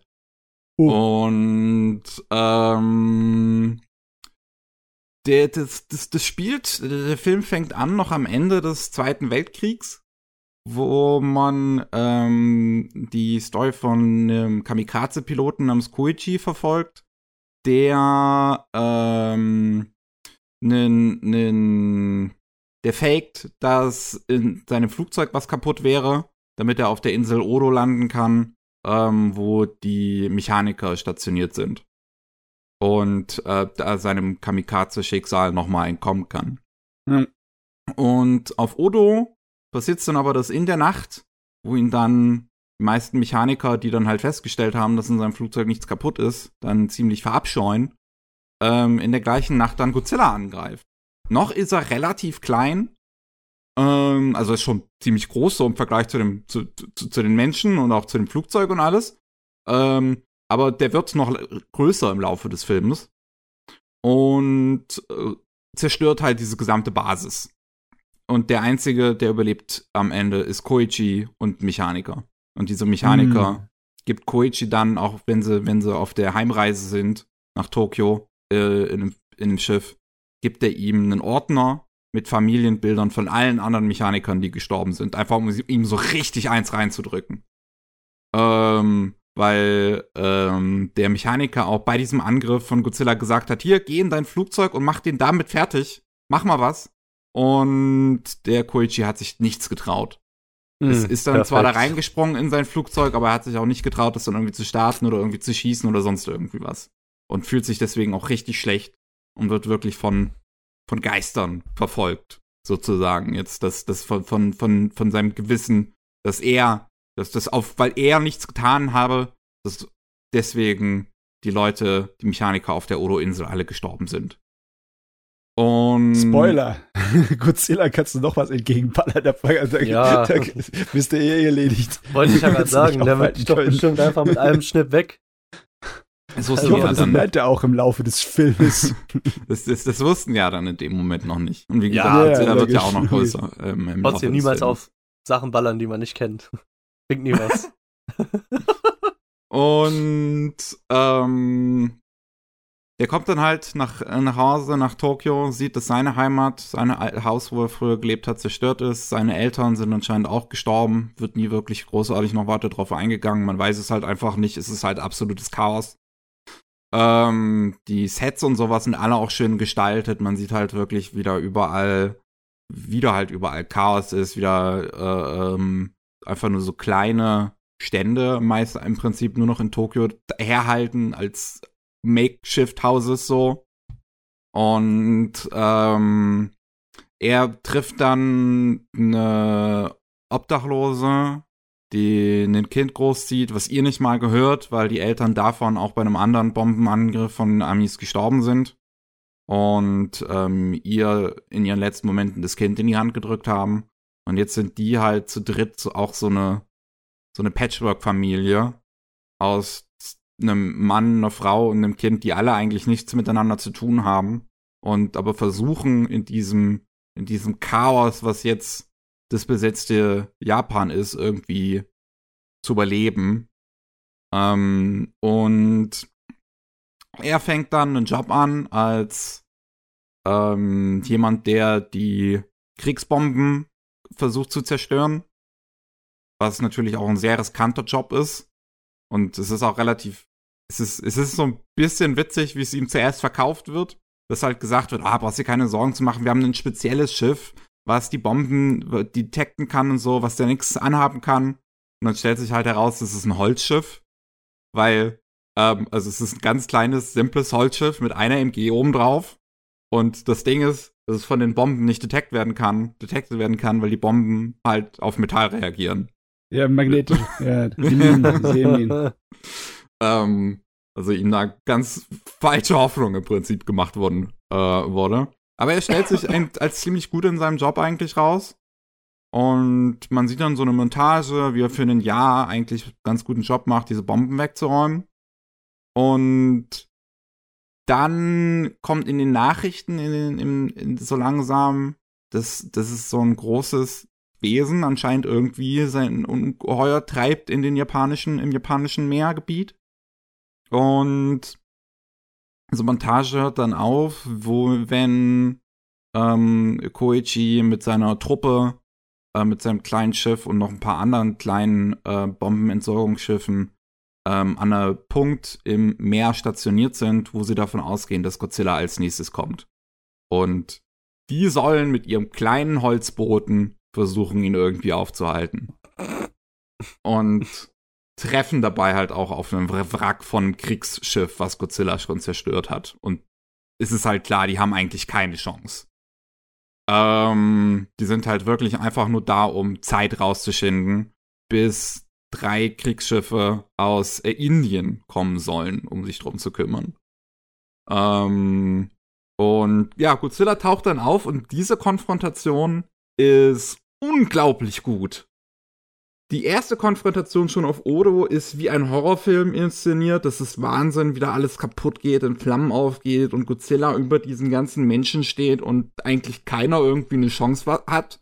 Und jetzt auch wieder, die sind da im Meer mit ihren Holzbooten und Godzilla kommt hochgeschwommen aus den Tiefen des Ozeans.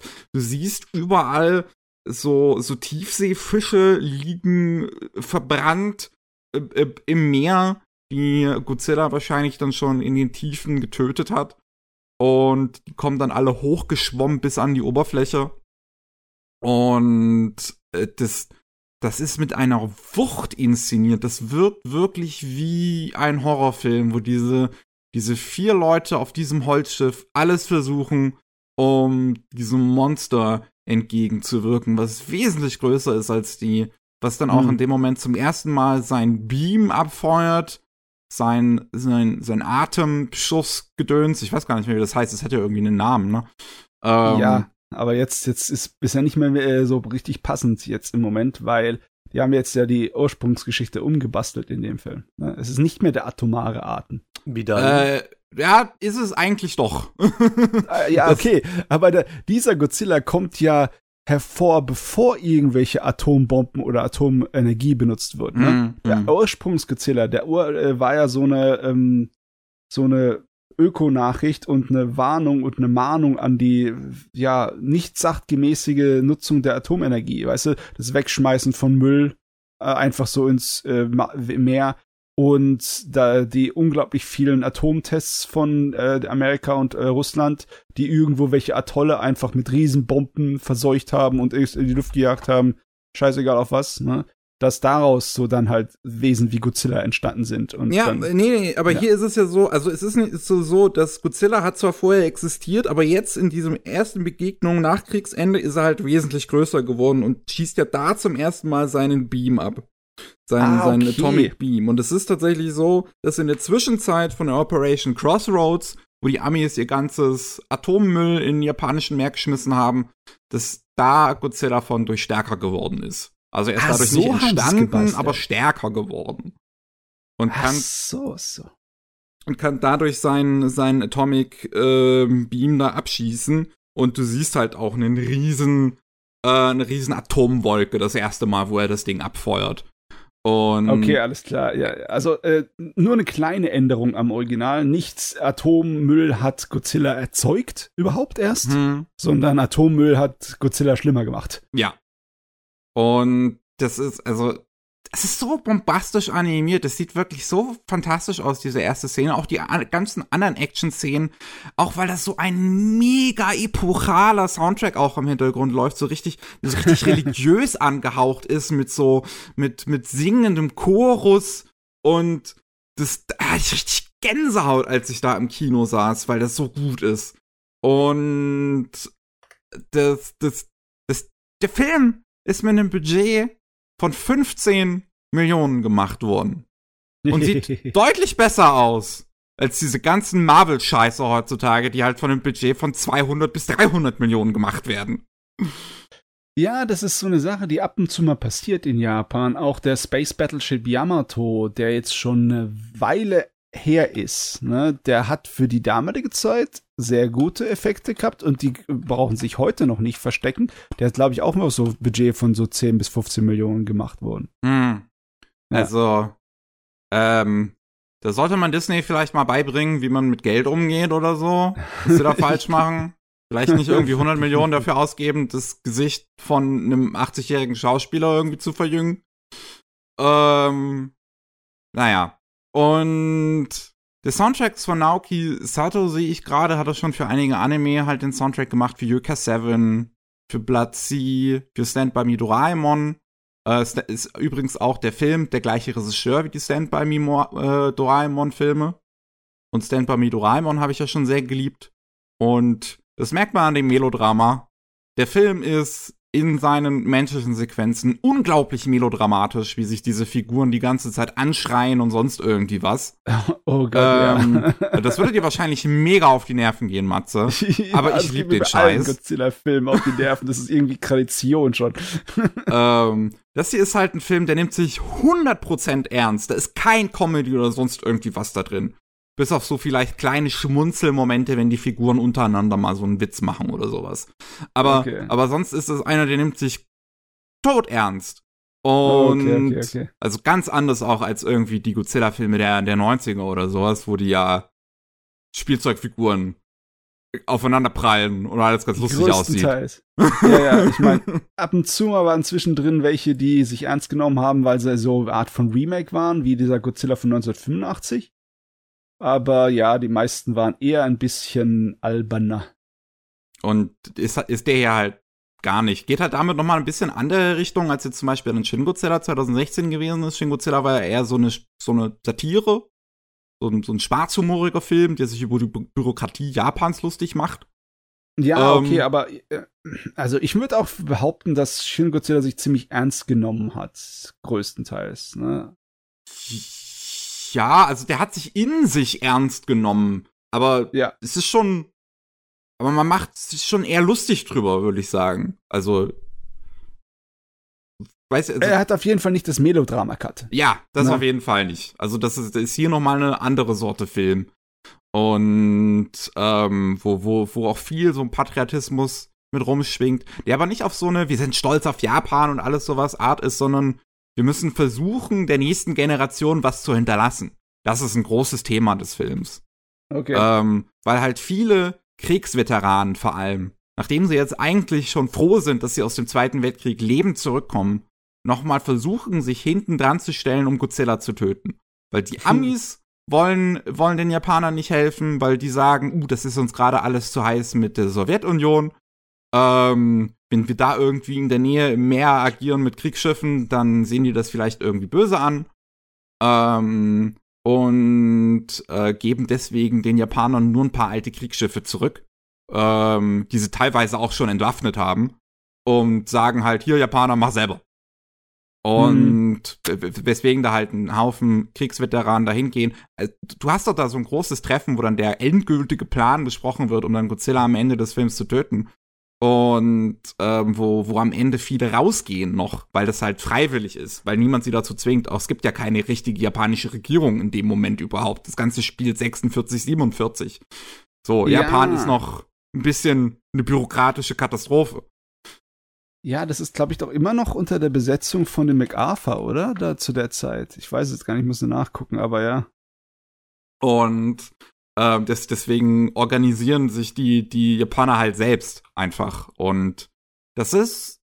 Ich, ich, ich fand es interessant zu sehen. Ich habe ne, jemanden in einem, in einem Discord, die gesagt hat, sie sieht das Ganze so ein bisschen als toxische Maskulinität in dem Film.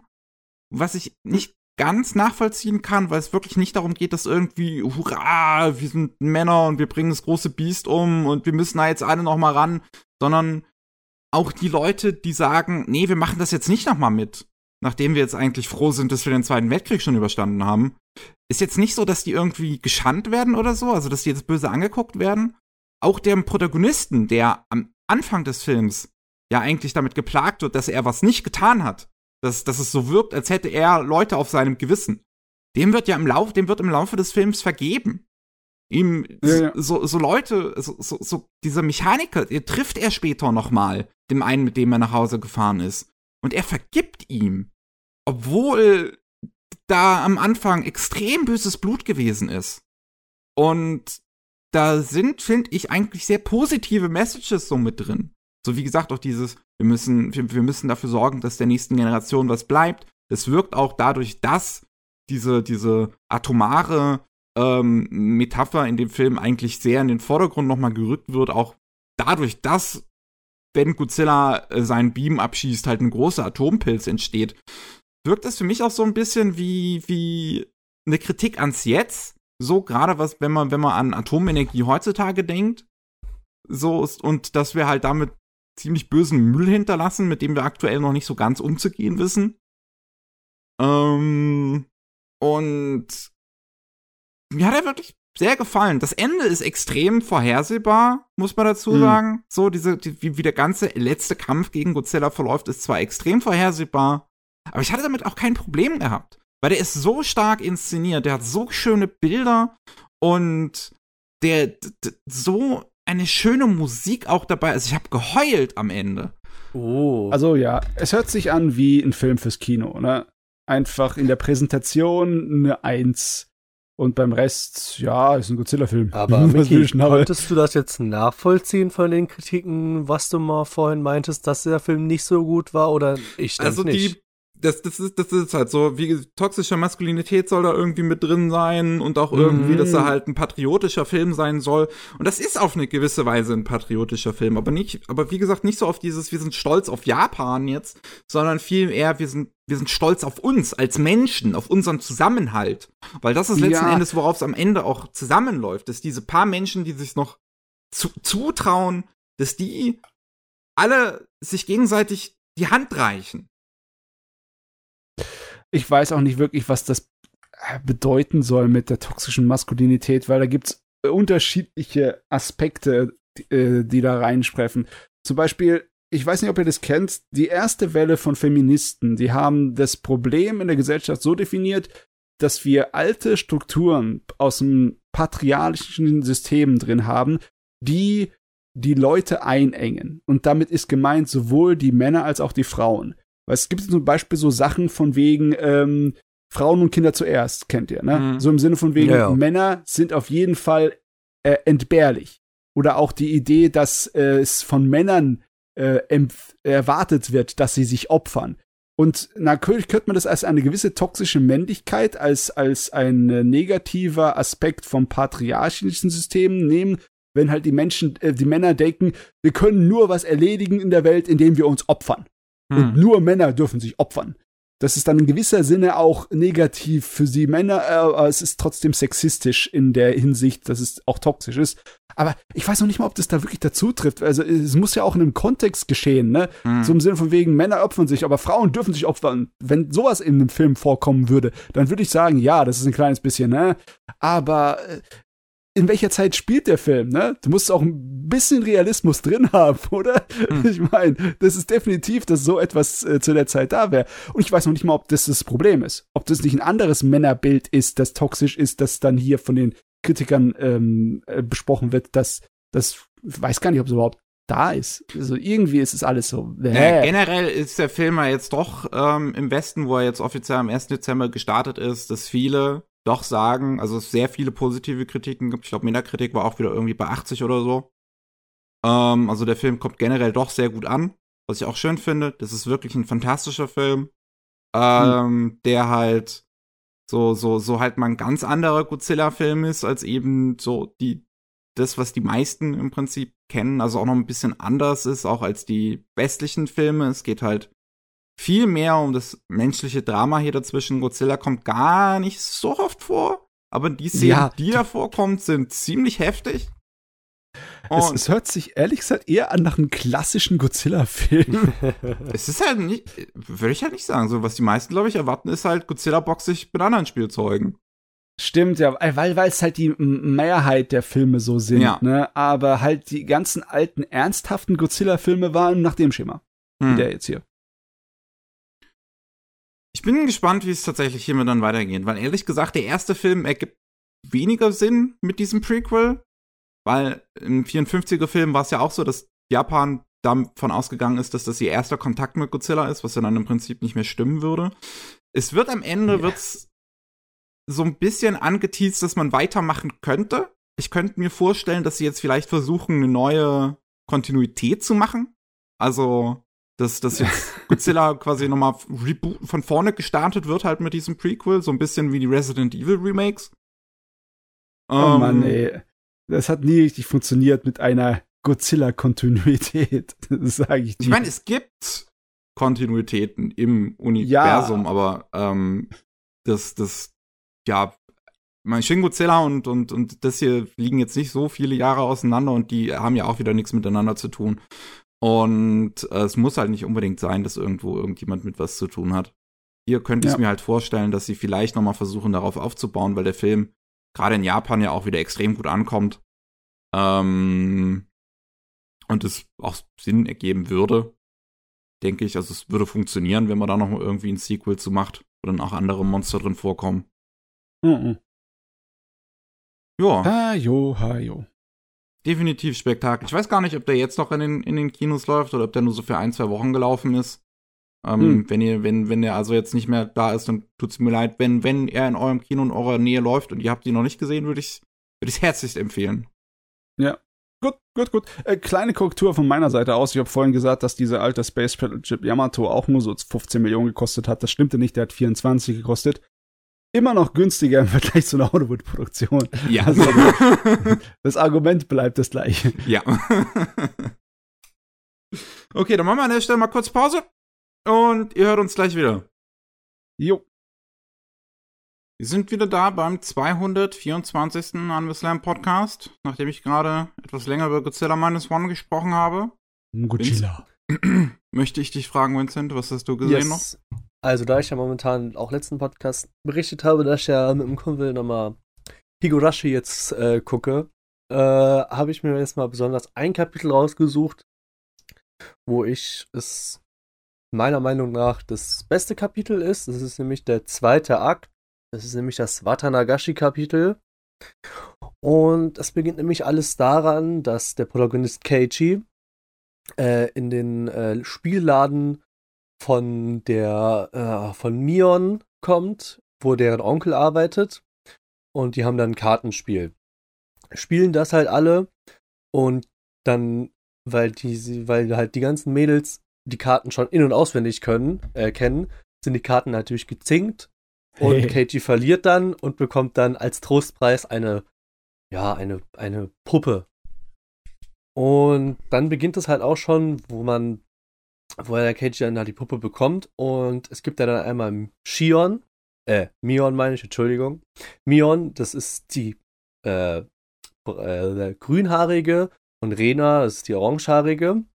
Und Keiji denkt sich so, okay, gut, da ja äh, Mion, äh, ja genau, Mion immer so auf, ja, ich kann alles, ich bin halt immer so diejenige, die den, äh, die den Spaß am Spielclub am Laufen hält und bin immer so, ja, ich habe nicht so eine richtige weibliche Seite, äh, gebe ich dann eher die Puppe Rena.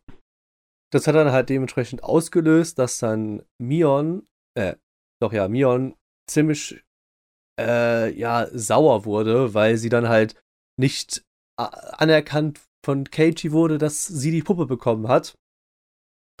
Und im Verlauf, Verlaufe des Arcs geht es dann halt darum, dass Keiji dann auch ins, äh, in so ein Restaurant kommt, wo dann auf einmal Shion kommt. Das ist nämlich die Zwillingsschwester von Mion und die arbeitet in diesem Café Angel Mord als äh, Bedienung. Und dann denkt halt Keiji, aha, ja, ihr, ihr babbelt halt nur Quatsch. Ich, es gibt doch nur eine Mion und Shion gibt es gar nicht. Und der denkt sich halt die ganze Zeit so, dass Mion äh, quasi einfach nur sich Shion ausgedacht hat und sie nicht äh, quasi das doppelte Lotchen spielen. Bis dann am Ende der Folge rauskommt, dass es dann doch so ist und Keiji ist dann erstmal sehr verwundert. Und eine sehr komische Szene. Ich weiß nicht, warum die Zeichner es so reingemacht haben. Aber auf jeden Fall gibt es ähm, später im Arc gibt es eine markante Szene, wo äh, Mion ausgerastet ist und gegen Motorräder tritt und da kommt so eine Rockerbande. Und ich weiß nicht warum, aber der eine Typ hat einfach eine Hakenkreuzfrisur. Er hat auf dem Kopf ein Hakenkreuz. ja, das, um, das, ja. das, das, das, äh, das ist das religiöse Symbol, das Swastika. Also es ist nicht ah. so rum, weil das Hakenkreuz ist eigentlich falsch rum. Und ähm, das Swastika ist das Symbol für buddhistische Tempel. Ja, ah, okay, ja. weil ich habe mich immer gewundert, warum machen, was macht da ein Hakenkreuz drin so? Deswegen dachte ich mir so, okay, okay, gut, aber gut, ja. okay es ist definitiv auch ähm, nicht angebracht, weil du tust dir kein religiöses Motiv irgendwie auftätowieren äh, oder in deine Frisur schneiden. Das ist schon, ja, ja. Äh, das ist so ein Punk, ja, definitiv. Und auf jeden Fall, wie gesagt, dann beginnt halt auch so die, äh, wegen, wegen dem Auslöser, weil ja Keiji, am, weil ja, Keiji ja die äh, Puppe ja Rena gegeben hat, beginnt bei Mion diese äh, Eifersucht, dass dieses, warum erkennst du mich nicht an? Und im Verlauf des Kapitels gibt es ja auch dann noch Rena und Satoko, das sind die zwei kleineren Kinder. Und äh, Satoko ist vom ganzen Dorf verhasst, weil sie halt eine Hojo ist und die Hojos waren damals im früheren äh, Verlauf, waren sie nämlich äh, gegen den, äh, für den Dammbau und das hat den ganzen Leuten nicht geschmeckt und deswegen sind so, hat die Satoko halt den Status, die ist scheiße, wir beachten sie nicht so. Und dann ist es halt darum, dass sie dann halt äh, auf einmal weg waren und Keiji ermittelt dann gemeinsam mit Rena hinterher und kommt dann zum Schluss, dass dann äh, Shion äh, sich äh, dazu entschlossen hat, ich entführe die und hab die dann auch getötet und äh, weggeschmissen. Weil Shion und Mion, das ist so, muss man wissen, das sind halt so die, das Oberhaupt des ganzen Dorfes, beziehungsweise der, ja doch des ganzen Dorfes, weil sie so äh, einen hohen Status haben. Die Sonosaki-Familie, ja. Genau, die Sonosaki-Familie, genau. Haben deswegen haben sie auch ein Riesenhaus und unter dem Haus ist noch ein äh, Folterkeller mit, äh, wo früher die Folterrituale fortgeführt wurden und so. Und da wurde, hat halt, hat halt Chion auch Mion und so eingesperrt und sowas und Keiji und Rena sind halt auf die Schliche gekommen. Ja, also So. das, äh, der Teil von Higurashi ist ehrlich gesagt der am meisten so Horrorfilm- und Splattermäßige, wo halt jeder so am schlimmsten davon kommt. Das ist interessant, weil das ist noch, das ist der, das ist der, das ist die Sicht nur aus Keiji, der, der, der zweite Akt. Das, der fünfte oder vierte Akt ist nämlich die Sicht nur aus äh, Shion und das ist der brutalere von beiden. Ja, stimmt ja, ja- stimmt ja. Aber genau, die da wird- Story da an ist sich, die- ne? Ja. Mit den Fingernägeln gezogen. Das ist da der fünfte Akt. Aber die Story an sich, ja, ja, genau. Ja. Ist brutal und auch deswegen weiß ich nicht, warum sie mir so gut gefällt, aber ich finde es eigentlich gut erzählt so. Die anderen Kapitel sind auch gut. So vor allem auch das letzte von der ersten Staffel ist geil, aber so für mich das zweite ist eigentlich cool mit diesem, mit dem, weil ich war auch richtig verwirrt, so wo ich zum allerersten Mal geguckt habe, wer ist jetzt Shion, wer ist Mion, weil du kannst die beiden nicht richtig auseinanderhalten, wenn Nee. sie die gleichen Sachen haben. Du kannst sie nur auseinanderhalten, weil Mion hat im, im Haar ein gelbes Schleifchen und Shion hat, äh, andersrum. Shion hat dieses gelbe Schleifchen und Mion hat einen Zopf. So, das, so kann man sie nur auseinanderhalten. Anders geht das nicht. Aber wenn sie dann doppeltes Lotchen spielen, dann, ja, kannst du raten, nur wer es ist. Ende Gelände. Ja, genau, weil in der, in der deutschen Synchro wird sie auch von der, sogar von der gleichen Syn logischerweise von der gleichen Sy- Synchronisantin äh, vertont. Synchronsprecherin, ja, ja. Genau. Meine Fresse, ja, Higurashi. Es ist lustig, wenn du es mit Leuten wieder guckst, ne? Also, weil der Effekt, wenn du es zum ersten Mal schaust, Higurashi ist ja nur so äh, Fragen über Fragen, Verwirrung. Ja, auf jeden Fall. Verwirrung, Verwirrung. Denkst dir, was ist da los? Wieso? Weshalb? Es vor gibt eine ganze so- Menge Serien, ja, die einfach mit diesem, ähm, mit diesem Kniff ihre Zuschauerschaft überhaupt sich geholt haben. Also Yes. in, in gewissen, in, in, in geringeren Format sowas wie Akte X, aber besonders aus den neueren Beispielen Lost ist definitiv so eine Serie, wo du die Stimmt. ganze Zeit die, die Zuschauer nur damit gelockt hast, von wegen, was geht hier ab? Das Mysterium, die Fragen sind unbeantwortet, ich muss weiter gucken. Aber bei Higurashi ist es schon ein bisschen arg, ne? Weil du kriegst ja gar nichts. Du kriegst ja, Ja, überhaupt null Erklärung. Nichts. Du bekommst nur wirklich in der letzten, in der letzten Staffel, äh, in der ersten Staffel, da bekommst du ein paar Hinweise, warum das alles passiert, aber mehr auch nicht. Es ist halt wirklich, du wunderst dich, warum, wieso, äh, warum macht diese Person das? Und Mhm. ich finde das auch gut gemacht, so, weil am Anfang denkst du dir einfach nur, wie du gerade schon sagtest, so, bekommst halt keine Hinweise, aber das löst sich dann alles auf und dann, oh, deswegen ist das passiert und deswegen hat die Person auch so gehandelt, weshalb das so passiert ist. Das ist ja so fast das gleiche Prinzip wie bei diesem anderen, wie hieß das nochmal? Äh, Umineko. Äh, ja, ja, ist ja auch vom selben Team. Selber? Genau. Autor, ja. Genau, deswegen, also da ist es ja fast das gleiche. Ach ja, es ist, äh, manchmal finde ich es ein bisschen weit hergeholt, dass diese ganzen netten Menschen dort so auch nur einen kleinen Schritt vom Durchdrehen und zum Supermonster werden entfernt ja, wegen so sind. Kleinigkeiten. ja, das ist War ja nicht so irgendwas in der Luft, dass das erklärt wurde? Ja, ja, das Ja, wurde es wurde erklärt erklärt in der damit, zweiten dass, Staffel. Ja, aber trotzdem, ähm, äh, das ist schon schon so ein bisschen tropey, ne, so ein bisschen Horror-Story-mäßig, dass halt du brauchst halt irgendwie die Möglichkeit, dass die Menschen kurz vorm äh, so ganz kurz vorm Durchdrehen sind, so ein bisschen Cthulhu-mäßig, ne, Mhm. dass der Schritt zum Wahnsinn nur ein ganz kleiner sein kann. Ähm, ja, aber ich weiß gar nicht, das, weil es halt nie so wirklich genau gezeigt wird mit dem äh, Gas in der Luft, ne, kann man sich auch nie so wirklich sicher sein, ob daran jetzt nur dieses Gas äh, schuld ist, dass die einfach nur Wahnvorstellungen und ja komplettes Teilweise Gehirn zerstört schon. hat.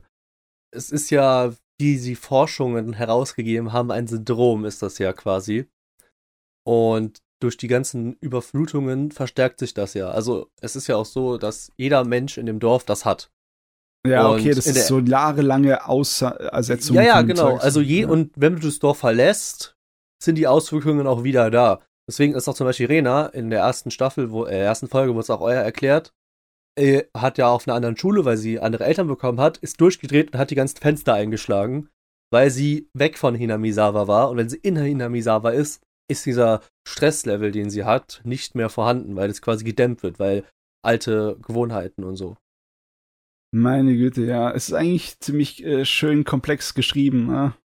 Man muss halt nur durchgucken und durchblicken können, weil eine Sache, die bei Higurashi wirklich ist, es lässt sich schön viel Zeit mit Erklärungen. Ja, und ja. manchmal denke ich mir wirklich, warum gab es solche Folgen? Wozu habe ich mir jetzt 20 Minuten angeguckt für das kleine Stück Brotkrümmel zu erfahren? Für, so weißt du, das ist aber so, ah, bitte nicht. So, aber sonst ist es eigentlich echt gut. Man muss halt ja. einfach nur wissen, dass es geil wird. Ja, genau, du, du, du guckst es ja mit Kumpels, ne? Jetzt genau. im Moment, ne? Und dann ist es echt schön praktisch, wenn du jemanden hast, der sagst, ja, bleib bei der Sache, das wird dir noch erklärt. Keine Sorge, die lassen ja, ja. dich nicht einfach so auf dem Trockenen. und naja, und mein Kumpel hat auch selber gemeint, ist eigentlich, ist eigentlich cool, ist super vom Ding her so. Und er kann auch verstehen, warum das eigentlich auch so, so, so gemacht wurde, wie es gemacht wurde. So, er hat auch gesagt, ja, top, ey, aber ein zweites Mal will er es jetzt nicht unbedingt nochmal gucken. ja, klar. Äh, ich weiß auch nicht. Ich glaube, ich, glaub, ich habe auch Kogarashi nur einmal komplett am Stück geguckt und seitdem nicht mehr. Ich wollte es mal nachholen, weil die Fassung, die ich gesehen habe, ich weiß nicht mehr, welche Fassung das war, die war auf jeden Fall, äh, ich glaube, da war Kürzung dabei. Es war irgendeine ähm, Stream-Fassung. Mhm. Ja, weil ich, wie gesagt, es gibt ja auch noch das Prequel dazu, oder Sequel, ich weiß nicht. Das auch gar nicht mal so schlecht ist, also es spielt auch auf den Ereignissen quasi, aber erzählt eine neue Geschichte. Also Ach, du meinst, man, das ist in den letzten äh, Jahren diese Serie. Genau, Go und Setsu ist das ja. Und ich habe immer gedacht, dass die, dass die Fort, also indirekte Fortsetzung auf Higurashi die ersten 2006 bis 2009 aufbaut, aber es ist nicht so. Es spielt zwar in den allen Ereignissen, aber es erzählt eine neue Geschichte. Und da Ach so, ist eine Alternativfassung. Genau, genau. Da war ich immer manchmal so verwirrt, hä, wieso, warum hat der das jetzt in ein Set so gemacht und warum hat er das jetzt so gemacht? Aber das spielt wirklich anders. Ich dachte mir so, okay, gut, dann macht das auch Sinn bei manchen Sachen. Ja, ich meine, okay. Bei manchen Sachen nimmt die Serie sich auch viel raus, ne? Ja. Wie war das irgendwie? Wie viele Jahre sind ist es äh, dieses kleine Geistermädchen oder Göttermädchen tausend. noch schon in der Zeit? Ja, tausend Jahre. Jahre in der Zeitschleife geschnitten. Und du findest keinen Weg, irgendwas zu ändern? Das kann ich mir auch nicht erklären. Nee, oder? das Ding ist, das Ding ist, du musst halt so sehen, sie kann was machen, sie kann aber nur in Leute rein und sie ist ein Geist. Ja, und okay. Rika ist die einzige, die sie sehen konnte, damals bei ihrer Geburt, weil sie ja diesen Furude-Status hat als Priesterin. Hm. Das war der einzige Grund. Und ja, das ist halt, naja, finde ich schon ein bisschen komisch, wo ich mir denke, Junge, du kannst was machen. Du kannst in die Leute reingehen und versuchen, was zu ändern, aber mehr auch nicht. Bitte. Ja, okay. Ja, es, es kommt halt darauf hin, dass auch der Protagonist dann der Story des äh, Mysterium lösen soll. Ja, natürlich, ja, klar, so ist es ja, nicht. Es ist, ja. Aber es, so, es ist. Ja, erzähl, erzähl. Nee, ist doch im Original. Ist doch ein Visual Novel, oder? Gewesen. Ja. Eine Audio-Novel nennt man ja, Au Oder Audio-Novel, ja, es ist auf jeden Fall, ja. Aber es, ja, okay, aber. Ähm, Weil es eine Straightforward-Erzählung ist mit nicht viel visuellen Effekten und sowas, sondern einfach nur das Voice-Acting. Ach so, okay, aber es hatte nicht wirklich viele äh, Möglichkeiten für den Spieler dann was nee, auszuwählen an Story. Also wie so ein Kinetic Novel dann, ne? Ja. Okay.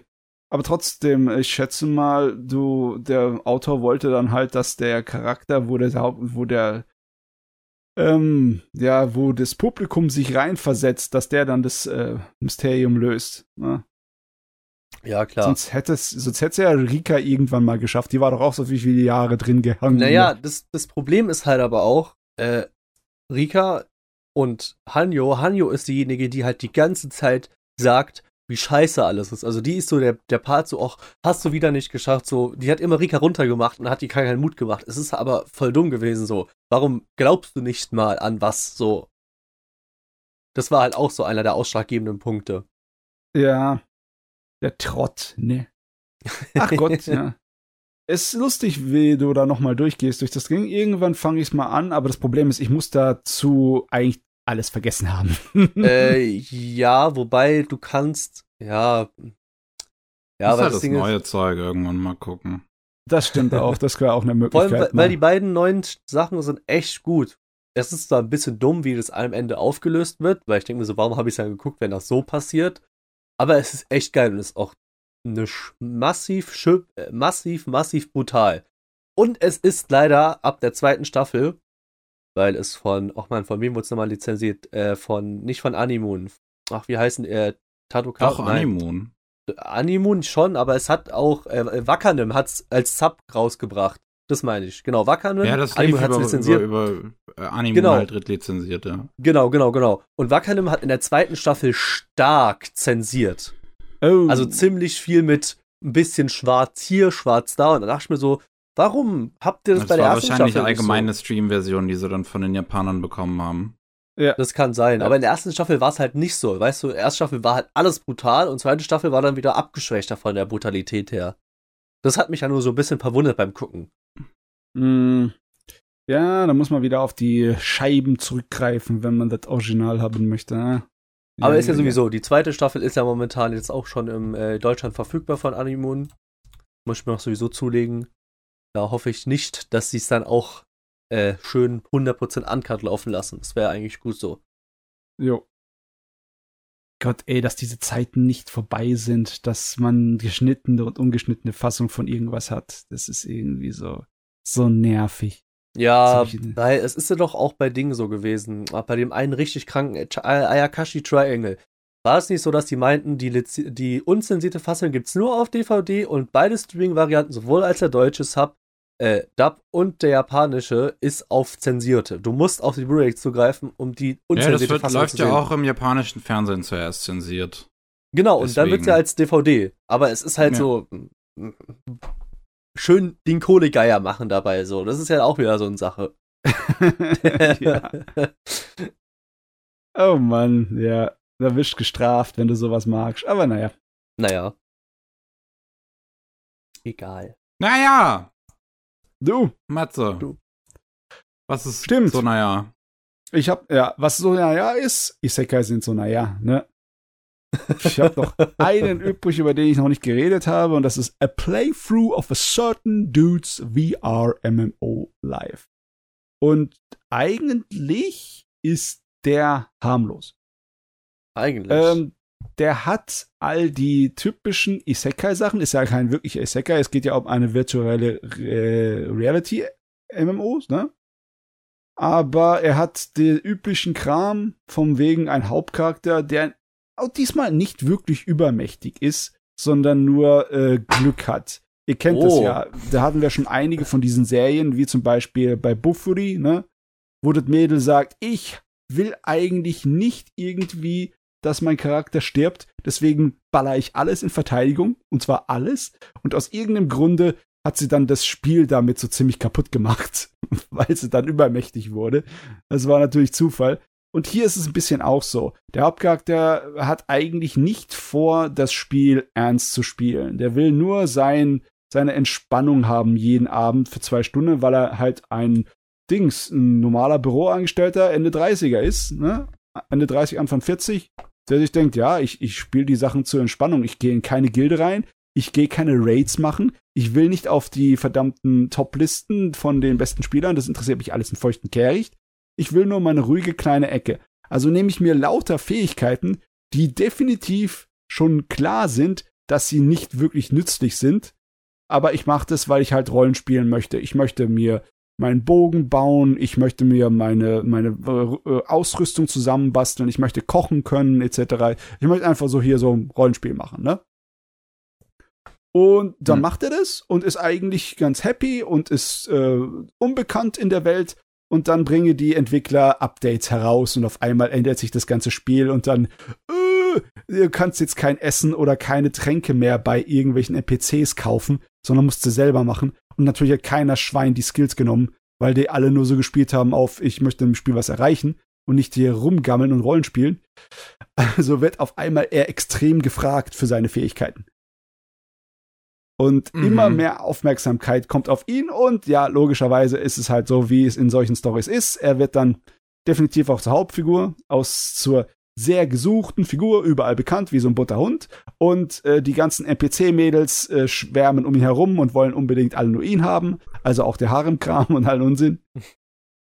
Der einzige, was an dieser Serie wirklich mich nicht so wirklich abschreckt, ist, dass es äh, von der Struktur her wirklich angenehm ist. Ne? Du hast halt nicht den Hauptcharakter, der wirklich irgendwelche großartigen Sachen erlegt, der, was, der macht keine Heldensachen, sondern der macht wirklich, der versucht sein Entspannungsrollenspiel, ne? Der geht da Sachen sammeln, der geht da seine Ausrüstung verbessern, der geht da was über die Welt äh, in Erfahrung bringen und der geht rumexperimentieren, wie er mit der Welt und mit der, äh, ja, mit ganzen Mechaniken was anstellen kann. Und das der, der Autor muss halt andauernd was reinschmeißen, damit, weil er Angst hat, den Leuten wird's langweilig. Dann durch irgendeinen Zufall hat er das super gemacht. Durch irgendeinen Zufall hat er die Einstellung oder diese Entscheidung so getroffen, die ihn zum besondersten Spieler im, äh, überhaupt macht. Oder dann äh, trifft er auf die, ähm, die Königin der ganzen Feen und Monster, die man als, äh, als Begleiter haben kann in dem Spiel. Und die ist total in ihn verschossen und so den Scheiß. Ganz ehrlich, es, ich habe die Schnauze so voll von diesem 0815 Formular, ja, von dieser Formel, die erdrückt wirklich all die guten und interessanten Sachen, die in diesen Serien drin sind, weißt du? Weil jeder von den Serien hat irgendwas, irgendeinen so kleinen Aufreißer, irgendein gutes Konzept, irgendeine lustige Idee, aber es darf ja nicht die Standardformel vernachlässigen. Das ist ja absolut verboten. Und das ist, ist, ist, ist einfach nur ein Fluch, sage ich euch. Scheiß das klingt letzten Endes nach so, so einer Non-Story. Ja, es ist eine Non-Story. Es ist im Endeffekt was, was ich schon immer gesagt habe. Das einzige Grund ist, dass ich aus irgendeinem Grund das Ding mag. Okay. Das ist der einzige ja, muss Grund. ja auch mal sein. Es ist mal wieder ein Isekai, hätte ich auch sagen können, aber ich mag ihn. So, Ende Geschichte, da kann ich wieder abgeben. ich aber es, er hat nicht die klassische Rezeptformel, was du ja vorhin meintest. Es ist ja nicht der OP-Protagonist. Es ist der glückliche der Protagonist. Nein, nein, nein. Nee, so ist es nicht. Aber ja, aber ja, ich meine, es gibt so viele andere Sachen, die es definitiv wert, wert, wert sind zu gucken. Ich weiß auch nicht, warum ich mir so viel antue, diese Saison. Ne? Äh, es gibt auch einige Dinge, die einfach abgestürzt sind. Sage ich euch jetzt gleich. Ne? Ich habe zwei Serien, die für mich ziemlich abgestürzt sind und was schade ist, weil die haben ziemlich gut angefangen. Das eine war das äh, Our Dating Story mit dem Mädel, das viel Ach, Erfahrung wirklich? hat. Ja, und dem Junge, der absoluter äh, oh. ja, Neuling auf dem Befall ist. Es stellt sich einfach raus, die zwei sind sowas von 0815. Ja, ne? bei manchen Sachen schon, aber es ist, es ist, ja, okay, ja, ich weiß schon, was du meinst, ja. Die Hauptcharaktere sind halt langweilig. Ja, leider ja? schon. Es hat gut angefangen. Yep. Also ich war echt, also ich meine, ich guck's zwar noch, aber ich war am den ersten drei Folgen sehr guter Dinge dabei, Matze. Also sage ich dir so, wie ja, es ist. Ja, ich auch. Und es ich hat auch. super angefangen und dann irgendwie so war ganz oben und dann ist es langsam, langsam runtergegangen. Ja. Ich hatte ein Riesenproblem in den letzten paar Episoden, weil halt die wirklich nur durch die, auch wieder die Standard-Romanzenformel durchlaufen, ne? Die zwei und in keinster Weise wirklich interessant sind, die Hauptcharaktere. Und dann kommt noch hinzu, dass ich irgendwie keine Sympathie für die Nebencharaktere habe, aber so gar nicht. Ich mhm. möchte euch mhm. mal ein Beispiel nehmen, ne? Die, das Mädel hat zwei Freundinnen, ne? Die auch so auf Gial ein bisschen getrimmt sind. Die eine ist extrem aggressiv. Ne? Die muss immer ihre Freundin verteidigen von den bösen Männern. Deswegen geht sie natürlich auf Vollkon Konfrontation mit dem Hauptcharakter. Ne? Auch wenn er es nicht verdient hat und es sich dann herausgestellt hat, ihre ganze aggressive Manier war eigentlich völlig nicht äh, von Noten. Ne? Eine Entschuldigung kommt da nicht. Ne? Oder irgendwelche Veränderungen in ihrem Charakter kommt da nicht. Ne? Und wenn dann einmal die zwei Probleme in ihrer Beziehungen haben, weil sie irgendwie von Zweifeln irgendwie genagt werden, dann ist ihre Reaktion, ja, ist halt nicht immer alles äh, wunderbar in der Liebe. Ich habe gedacht, du hättest was ändern können dabei, aber war wohl auch nicht so, weißt du? Ist so, also unhilfreich, so enttäuscht und von oben herab, also ein echt nerviger Charakter. Und dann kommt sie mit ihrem alten Typ zusammen, der sie wie Scheiße behandelt hat und die ganze Serie sagt einfach, ja, ist schön, ja, tschüss, ab, wird nicht weiter erklärt. Dann ihre andere ja. Freundin, ne? Ihre andere Freundin ist genauso eine Nervensäge. Die geht mit der ganzen, äh, äh dem ganzen Freundeskreis gehen die zusammen so ein Survival-Game machen mit Paintball, ne? Und da haben sie riesen viel Spaß darin. Und der eine äh, Freund vom Hauptcharakter verguckt sich so ein bisschen in die. Und äh, der wird am Dings, am Schulfestival, äh, gesteht ihr dann seine Liebe. Und sie äh, serviert ihn brutalst ab. Und zwar auf die Art und Weise von wegen, du bist schuld daran, dass ich dich jetzt abservieren muss. Der Grund ist, das Mädel hat äh, eine ganze Menge schlechte Erfahrungen gehabt, weil andauernd irgendwelche äh, Typen herkommen und sie fragen, ob sie mit ihr gehen wollen, ne? Und sie hat das Leid, weil sie extrem ernst mit ihrer Romantik umgeht, ne? Und dann wirft sie ihm vor, dass sie ihn, dass er sie terrorisiert, ne? Weil sie ihm jetzt einen Laufpass geben muss, weil er doch nicht sich die Mühe gemacht hat, sie näher kennenzulernen vorher und bla bla bla bla. Also auch eine unglaublich unsympathische Figur in meinen Augen. Ne? Besonders, weil sie davor einem Hauptcharakter irgendwie gesteckt hat, dass äh, sie glaubt, dass seine Freundin irgendwie sich prostituiert, ne, weil sie irgendwie sie ihn mit einem äh, fremden Mann in der Stadt gesehen hat. Also ja, die, ich finde die alle für den Arsch die harlem Charaktere. Die gehen mir so auf den Sack. Ja, es ist ja, es, da gibt's bessere äh, Side-Charakter. Ja, wirklich. Ach Gott, ja. Das andere, was ein bisschen Schade. Äh, Hat mich arg drauf gefreut. Ja. Das andere, was ein bisschen arg abgenommen hat und das hat mich mehr gestört, ist äh, 16-Bit Sensation. Ach, das mit ja. dieser oh. ganz quietschigen Stimme, was du da, was ja, wir letztes ja. Mal hatten. Nicht ähm, das, das auch noch. Das Problem ist nicht, dass das schlecht ist, aber es hat halt ähm, der der Fokus vor dem Original und der Grund, das zu machen, war ja halt der Nostalgiefaktor, ne?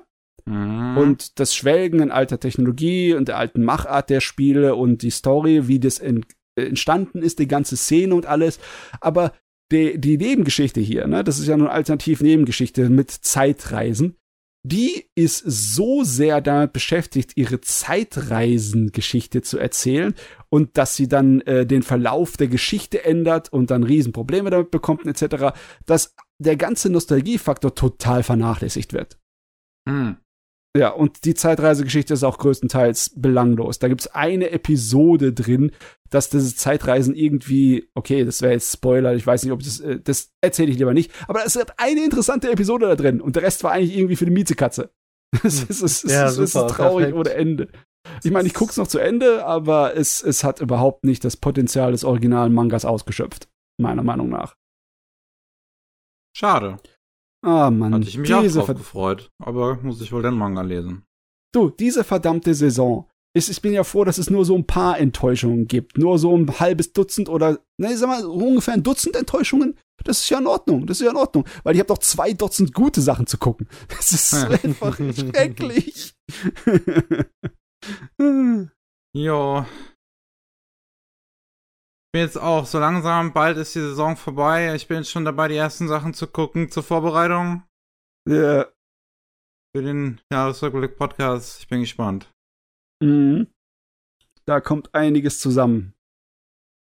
Da werd, äh, äh, ganz ehrlich, ich werde dieses Jahr einiges auslassen müssen. Ich werde einige Sachen nicht wiederholen können, weil es einfach zeitlich nicht funktioniert. Ja, ich, ich bin froh, so. wenn ich die laufende Saison bewältigen kann.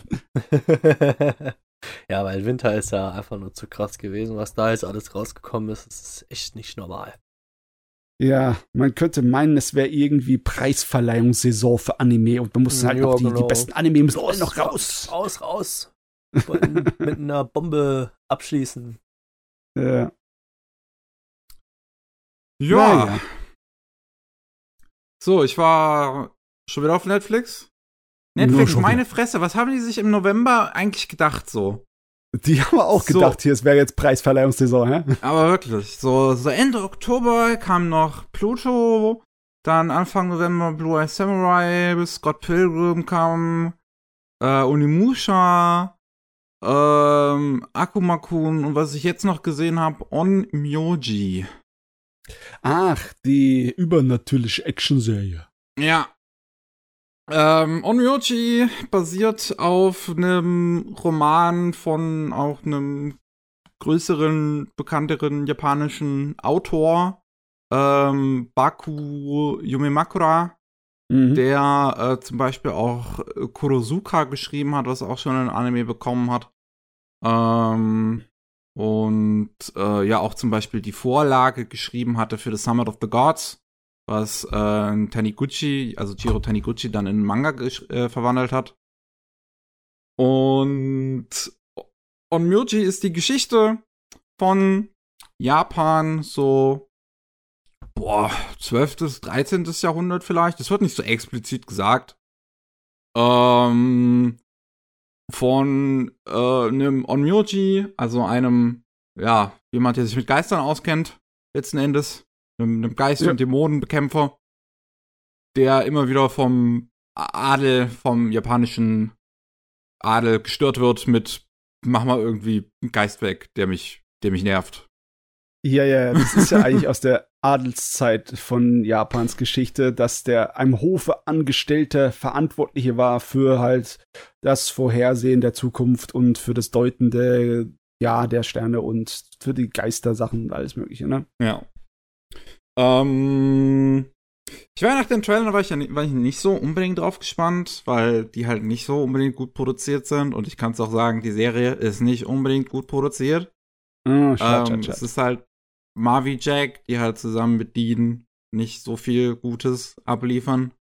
Ähm, und es ist auch nicht 100% uninteressant. Soundtrack, hm. ich weiß gar nicht, ob das, ob wir das überhaupt besprochen hatten. Ich glaube, ich habe das nicht gesehen, während wir ein paar Mal halt drüber gesprochen hatten in, in Anime Buster Podcast.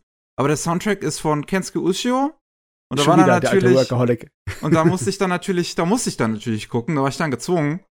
Ja. Ähm, und die Regisseurin ist Sobi Yamamoto, die vorher bei ähm, Comics Films, also das Studio, wo ähm, Shinkai seine Filme macht, einen Haufen Boys Love Short Serien geführt hat.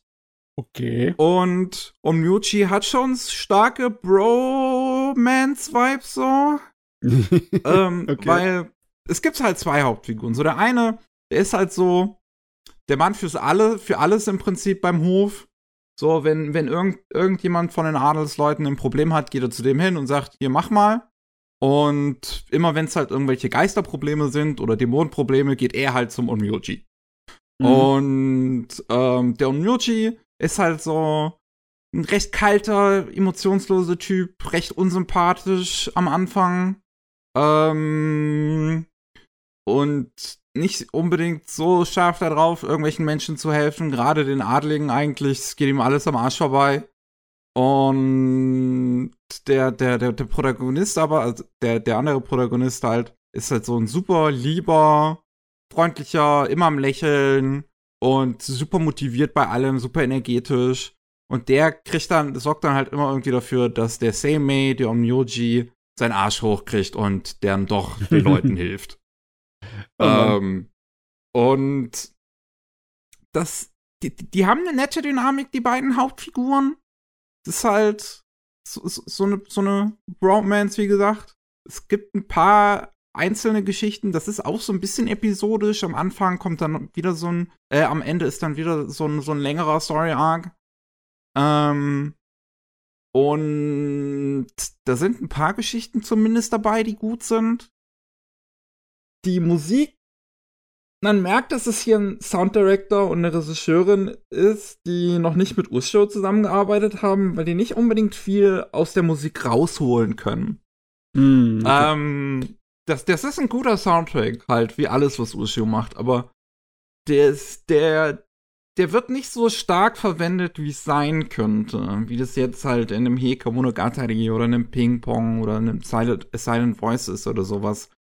Und da, der, der, der ist sehr im Hintergrund gehalten und ein Ushio Soundtrack ist eigentlich eine Musik, die du stark in den Vordergrund stellst in den Szenen so gerade diese wirklich Gut-Punching-Lieder, die er, die er komponiert, die mit, mit starken, äh, äh, wo, wo er die das Mikrofon ins, ähm, in, ins Piano packt, sodass du mhm. sehr lautstark die Klicks auch hörst und sowas.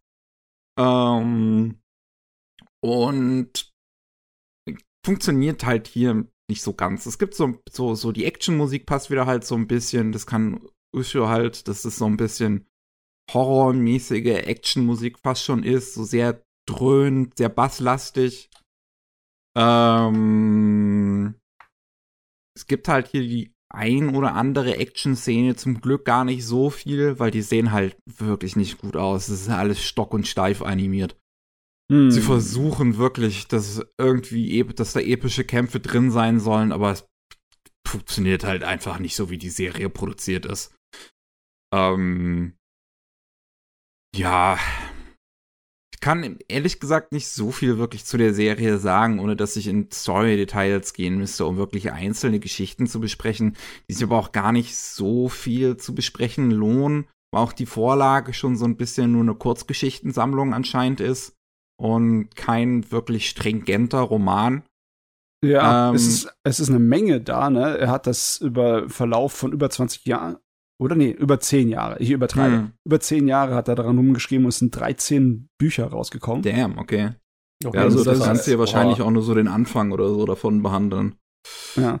Die Sache ist die, dieser äh, Hauptcharakter, dieser Omyoji, der Abe Noseme, der ist ja basiert auf einer historischen Figur.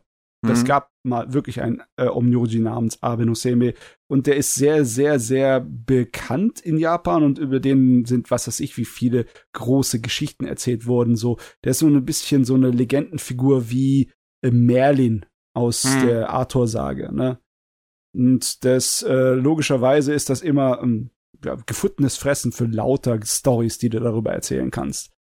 Das ist so ein bisschen wie so ein, äh, ja, der Sherlock Holmes, halt der der, der, der Hofmagier. Mhm. ist es, ne?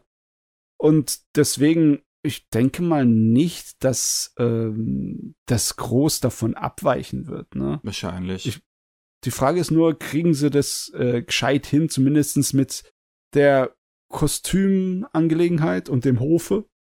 Ja, Weil, also das ist so der beste Aspekt, würde ich auch sagen, an der Serie. So ein bisschen das okay. Leben im Hof halt äh, zuzusehen. Da sind auch ein paar interessante Figuren noch einfach mit drin, ein paar sympathische. Es ist ein sehr bunter Cast, die auch alle gute Dialoge eigentlich haben. Mhm. Ähm, also das funktioniert zumindest alles. Es ist halt auch wieder so eine Serie, wo ich mir halt am Ende dachte, ja, das ist jetzt nicht schlecht, das ist nett. So, es, es, es könnte gerne mehr sein. Ich glaube, gerade in den Händen von einer passenden, von einem passenden Regisseur oder einer passenden Regisseurin mit, also so, so, so gerade halt mit einer besseren Produktion einfach, hätte man so viel hier mit rausholen können. Ähm, weil man ja auch zum Beispiel, wenn man das dann mit sowas wie Heka Monogatari vergleicht, weil es so, so im gleichen Zeitraum so ungefähr spielt von der japanischen, ja, ja. Ähm, von der japanischen Geschichte, wo was auch eine an sich sehr simple Geschichte erzählt, Heka Monogatari, und da aber die, die Regisseurin Naoko Yamada halt unfassbar viel rausholt in der Inszenierung. Ähm, und das, das ist was, was Onmyoji einfach fehlt. Das, das, das fehlt so, so dem Glanz im Prinzip, der eigentlich so, zu, zu so einer Hofgeschichte auch fast schon dazugehören würde, aber ja. Ja, es, ist ein bisschen komisch, ne? Man müsste meinen, dass das so ein Gerät wäre für die Fans, ne? Für die Bücherreihe, die die Leute, mhm. die das gelesen haben. Aber es ist nicht so, dass es außerhalb von Japan groß ein Ding wäre, ne? Ich meine, in China gab es anscheinend Leute, die das mögen. Da gibt es auch einen Realfilm äh, von. Mhm. Und in, äh, in Japan gab es anscheinend auch so ein paar Fernsehfilme. Zwei mhm. Stück, oder? Ja, so. kann ich mir gut vorstellen. Ja, ja, das man kann sich angucken, wenn man halt mal wieder auf Netflix unterwegs ist. Sind ja auch wieder nur 13 Folgen. Ein bisschen länger, so 26 Minuten gehen die immer. Ähm, und ja, also zumindest die Dialoge und alles so, so, so Interaktionen und alles sowas funktioniert. So die eigentliche Story, die eigentlichen Stories sind jetzt nicht unbedingt so interessant. Sind auch wieder halt mhm. halt relativ simpel gehaltene Geister- und Dämonengeschichten. Ähm, aber das, das, das, das Drumherum funktioniert zumindest. Ja, ja, Kostümdrama halt, ne? Ja. Boah, ich habe das anscheinend voll unterschätzt. Da gibt's viel mehr Realverfilmungen. Da gibt's zwei Kinofilme aus Japan, dann zwei Fernsehfilme, eine Fernsehserie Da gibt es zwei unterschiedliche chinesische Filme und auch noch eine chinesische Serie. Meine Junge, Güte. Junge, das, Junge, Junge, was ist das denn? das, ist, einfach- ein, da ist einiges los, ne? Äh, das, also klar, anscheinend ist es bekannt, besonders im asiatischen Bereich, aber halt, das ist halt dann nicht so, nicht so einfach, dann an ein internationales Publikum anzuschließen, besonders Hm. nicht bei dem Themenbereich, ne?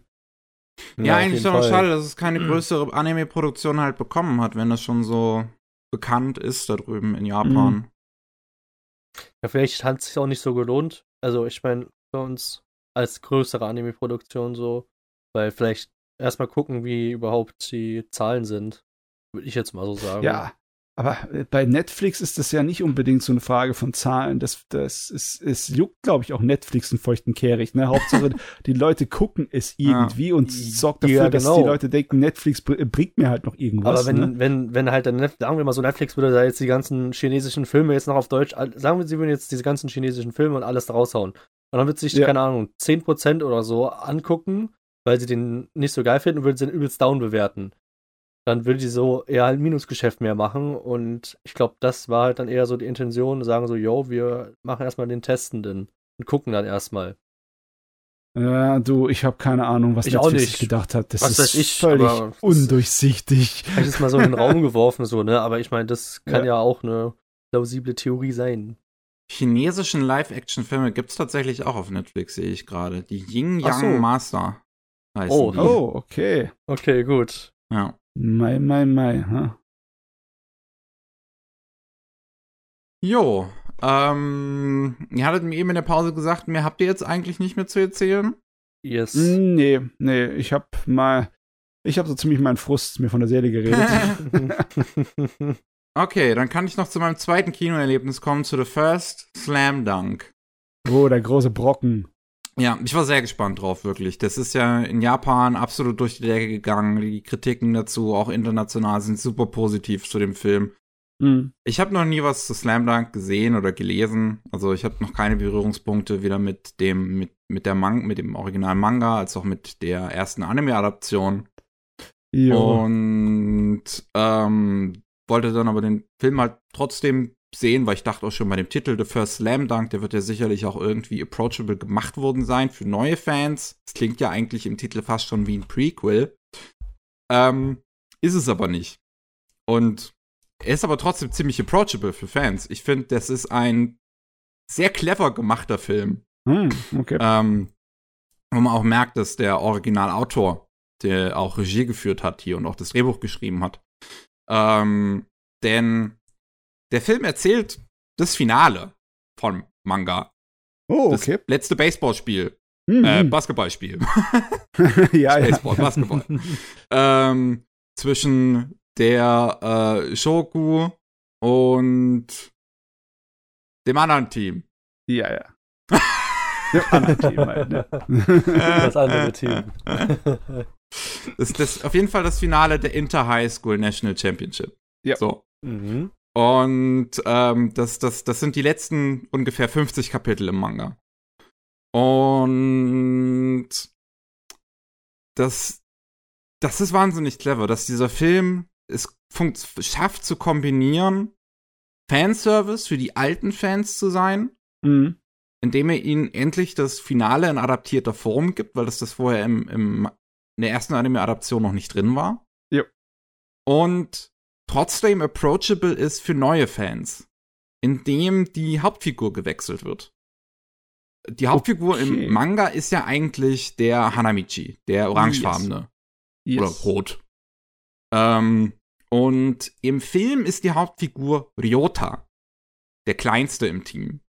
Ah, okay. Und das fängt, der, der, der Film fängt mit seiner Hintergrundgeschichte an. So dass, ähm, als er noch ein kleines Kind war, ist ähm, mit seinem großen Bruder groß geworden. Der hat ihm das Basketballspielen beigebracht und die Liebe dafür auch mitgegeben. Und ähm, ja, als er halt so noch vier oder fünf war oder so, ist der Vater gestorben. Und äh, kurz danach stirbt auch sein großer Bruder auf einem ähm, Unfall beim beim Angeln. Und ähm, jetzt ist er alleine mit seiner Schwester und seiner Mutter und man sieht so einen Konflikt, ähm, zwischen ihm und seiner Mutter. Die Mutter möchte die äh, eigentlich alles an Andenken an den großen Bruder verschwinden lassen, ähm, während der Bruder dieses Andenken eigentlich weiterleben möchte, auch Basketball spielen möchte. Und das Ganze und, und die, diese Geschichte wird halt über längere Zeit im Laufe des Films erzählt. Also es fängt halt wirklich erst mit dieser ersten Szene an, bis der Vater stirbt. Und dann wechselt man sofort zu diesem finalen Basketballspiel, mhm. äh, dem Anfang davon. Und immer wieder während dieses Spiels kommen halt Flashbacks zu den anderen Figuren und zu Ryota selbst. Also auch aus Ryotas Perspektive, wie er den anderen Figuren begegnet ist und wie er die kennengelernt hat und sowas. Ähm, und das ist ein wahnsinnig liebensvoller, herzvoll erzählter Film. Die ganze Geschichte rund um Ryota hat mich unheimlich berührt. Ähm, also, so, da, da gibt's so tolle Szenen mit dabei. Als er einen Unfall zum Beispiel hat mit seinem, ähm, mit seinem, mit seinem Scooter. Ähm, und dann, wenn er im Krankenhaus aufwacht, sieht man, wie seine Schwester und seine Mutter davor sitzen. Ähm, und die Mutter ist im ersten Moment vollkommen so, so, so froh und begeistert, dass ihr Sohn noch lebt und, und wach ist. Oder wieder wach ist. Und im, im nächsten Moment siehst du, wie ihr Anblick so, so wütend wird, wie sie ihn anschreit, so wie konntest du? Ähm, so, weil und, und, und rennt dann raus, wütend aus dem, aus dem Krankenzimmer und dann sieht man aber, wie sie die Tür hinter sich zuschmeißt und dann in die Knie geht und anfängt zu weinen. Dass in diesem Moment halt ganz komplexe Gefühle spürt, so, so diese, die Angst, dass Ryota jetzt auch noch hätte sterben können, so der Nächste in ihrer Familie, der gegangen wäre. Gleichzeitig die Erleichterung, dass er noch lebt, aber auch so, so, so die, diese Wut auf ihn gleichzeitig wie, wie, wie er diesen Schmerz beinahe ihrem, seiner Mutter hätte antun können, noch jemanden zu verlieren, indem er leichtsinnig gefahren ist. Und das ist so gut, weil es auch so gut gezeichnet und, und, und inszeniert ist. Der ähm, Film ist halt das Basketballspiel, das ist komplett in CGI. Und das mhm. ist in einem fantastischen CGI. Ich habe ja. noch nie so gutes CGI in einem Anime gesehen. Man sieht es ja in den Trailern schon, ne? Das, äh, das ist eine Umsetzung von seinem Stil, ne? Von dem mhm. Autor, sein Stil. Die ist unglaublich äh, originalgetreu.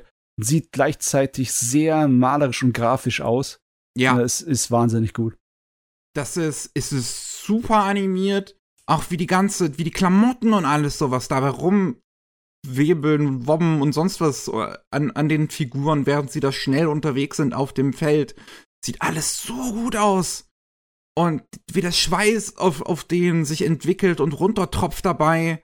Und dann immer wieder so schnelle Bewegungen, werden Smears Hand gezeichnet über die 3D-Modelle. Teilweise ist es dann aber auch gemacht wie in Spider-Verse, dass tatsächlich einzelne äh, Smear-Modelle quasi erstellt werden, um Frames zu füllen.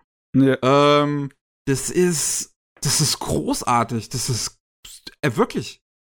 Absolut, der, der, das, CGI hat die komplett richtigen Lektionen aus sowas wie Spider-Verse im Stil gelernt. Ja. Und, und dabei trotzdem noch komplett eigen auszusehen mit diesem, mit diesem Cell-Shading-Look.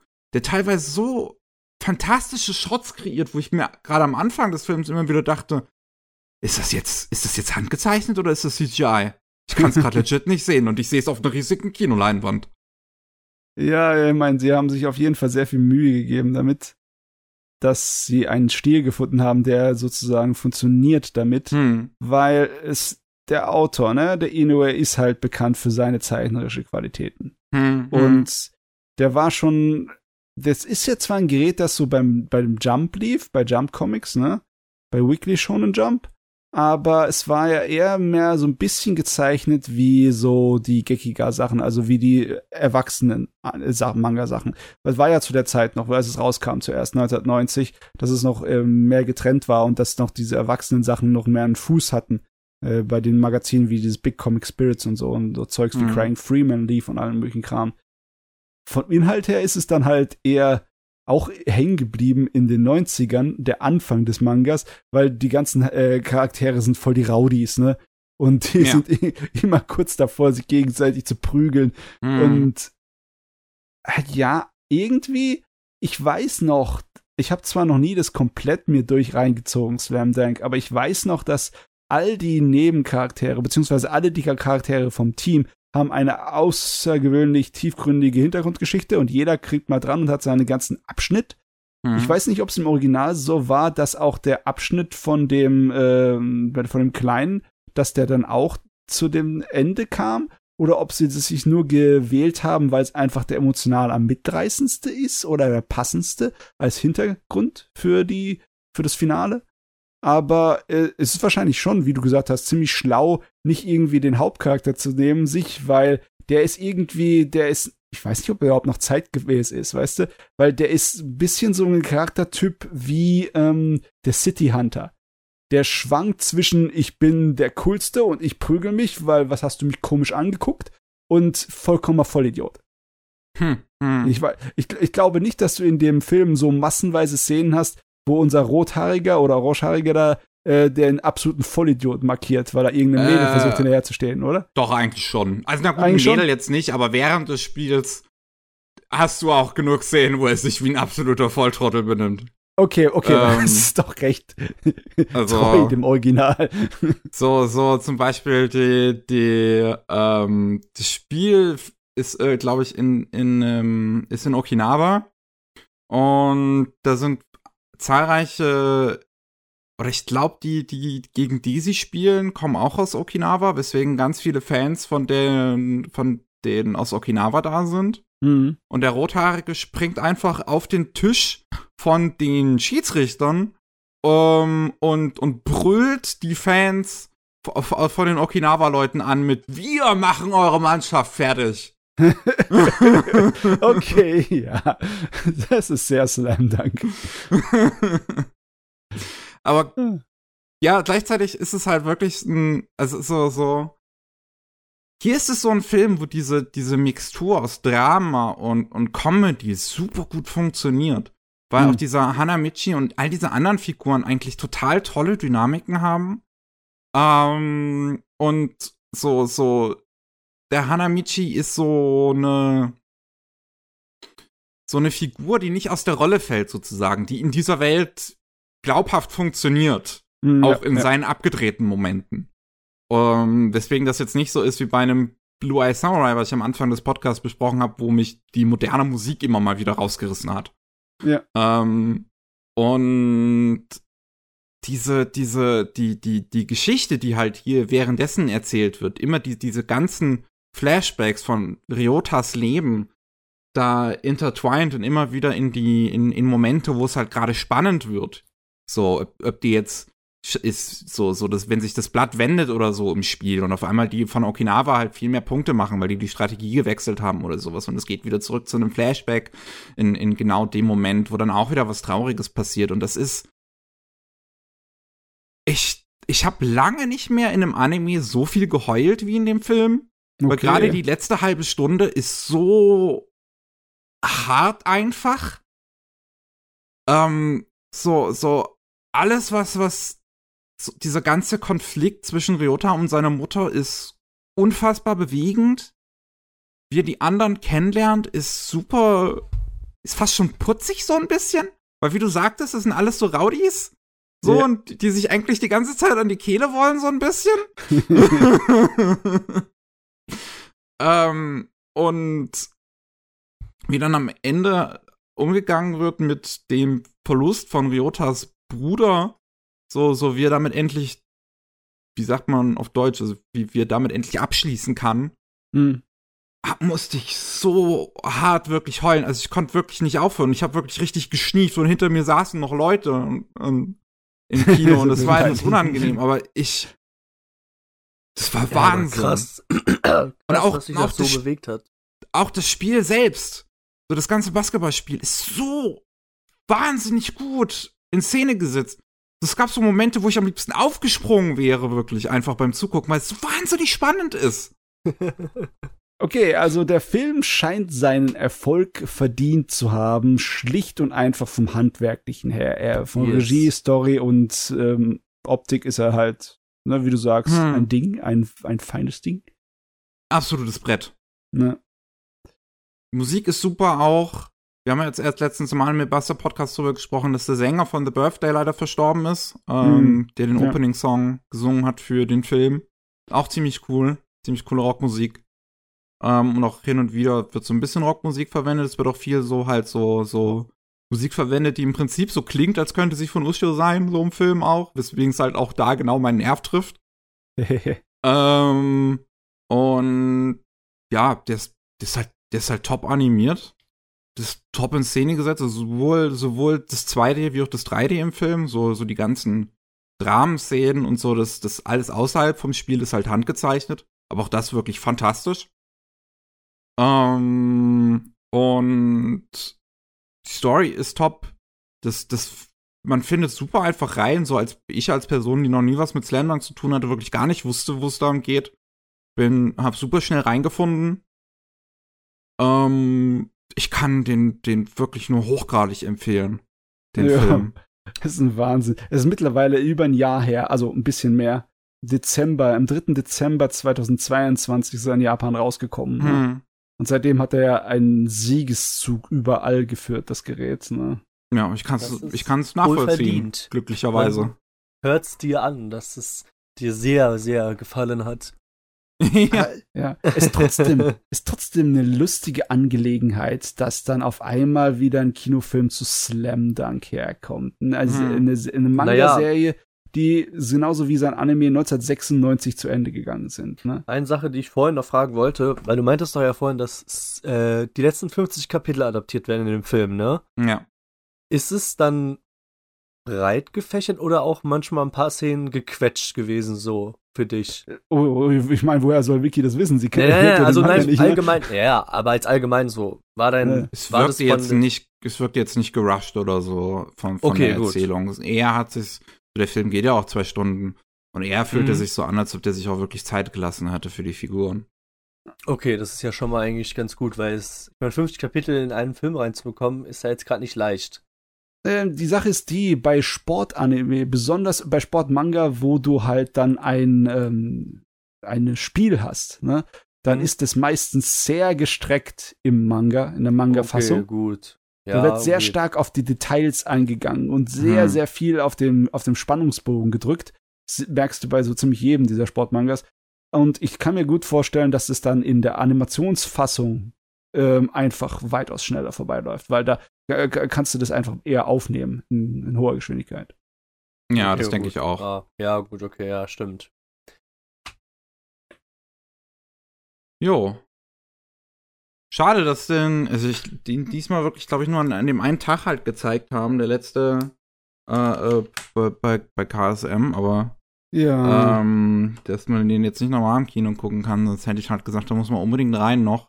Aber wenn er dann auf Disc oder und, und Stream oder so rauskommt, würde ich ihn wirklich sehr empfehlen. Sowohl halt an Leute, die noch nie was mit Slam Dunk zu tun hatten, wie wahrscheinlich auch für die Fans, dass die da ähm, ja, den, den Fanservice schlecht hinbekommen, indem sie das Finale dann in animierter Form sehen können.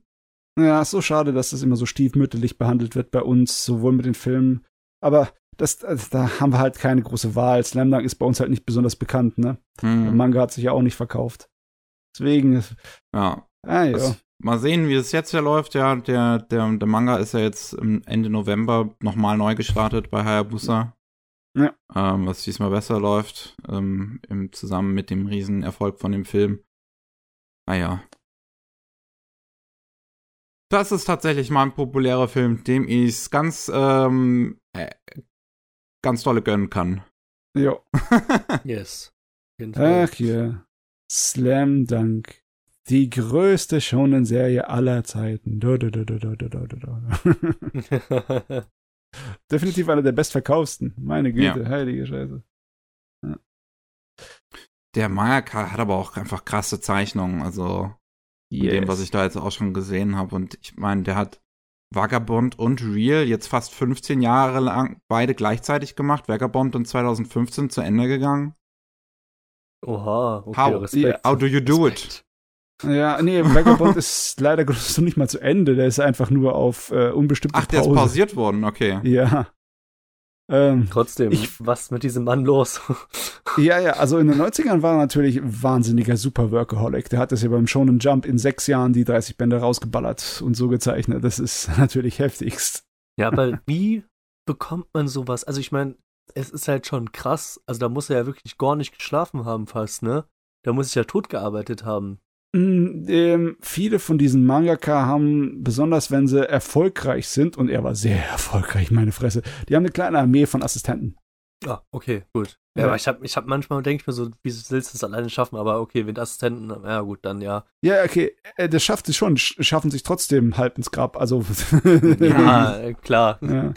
Ist ja bei Animation, Animationsstudios ja leider Gottes auch so. Mappa ja, ist halt extrem, was man da schon so gesehen hat, vor allem auch so, wenn man dann diese Monsterprojekte wie Jujutsu Kaisen oder Attack on Titan animieren musste, dass dann wirklich leider nicht die menschenwürdigsten Verhältnisse da abgelaufen sind. ja, es geht wirklich nur mit Leidenschaft. Wir sollten uns glücklich schätzen, dass wir sowas mitbekommen können. Ne? Mhm.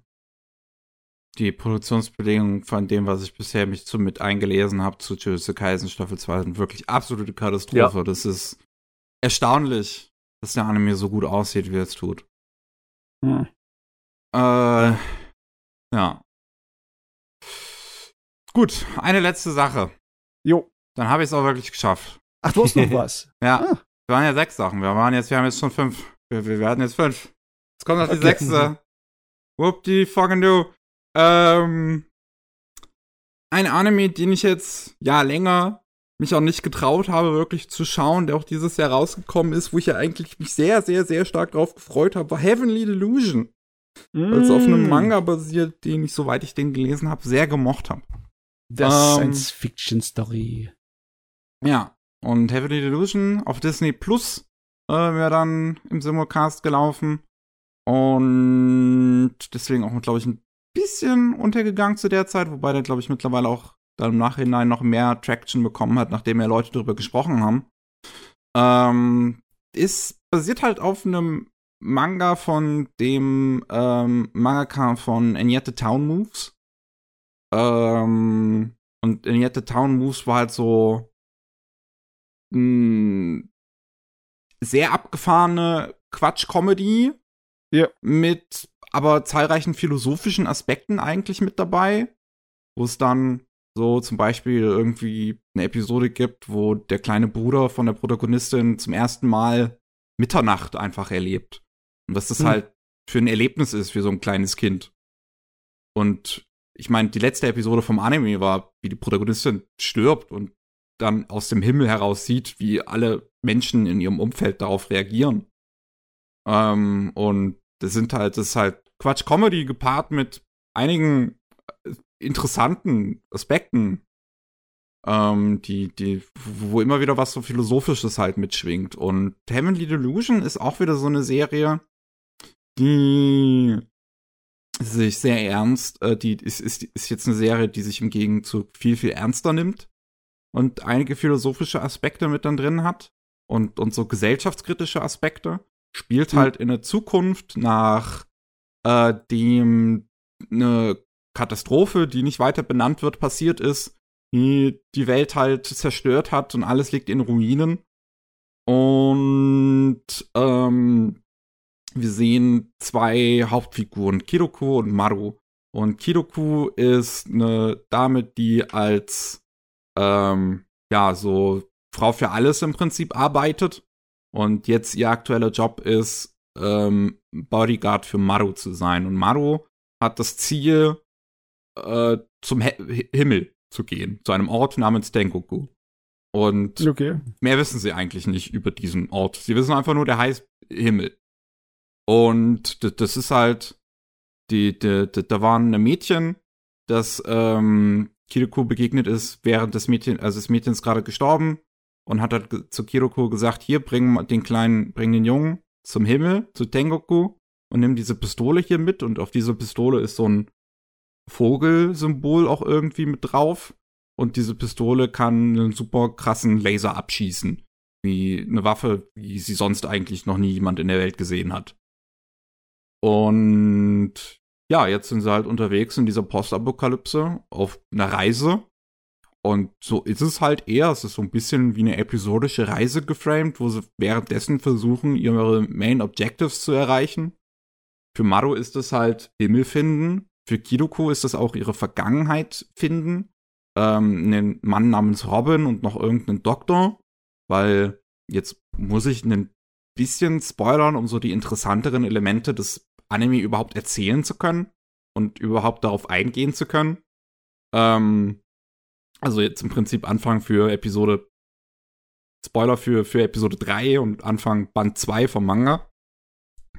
Ähm, dass die Protagonistin eigentlich in ihrer Vergangenheit ein Junge, ihr kleiner Bruder gewesen ist ähm, das ist so, dass die in einer Stadt zusammengelebt haben, ich glaube in Tokio. Und die große Schwester war Rennfahrerin. Und ähm, währenddessen ist ein Man-Eater, ein Monster, auf die Strecke gelaufen. Und ähm, diese Monster, das sind halt unterschiedlich aussehende Kreaturen, die halt sehr, sehr gefährlich sind.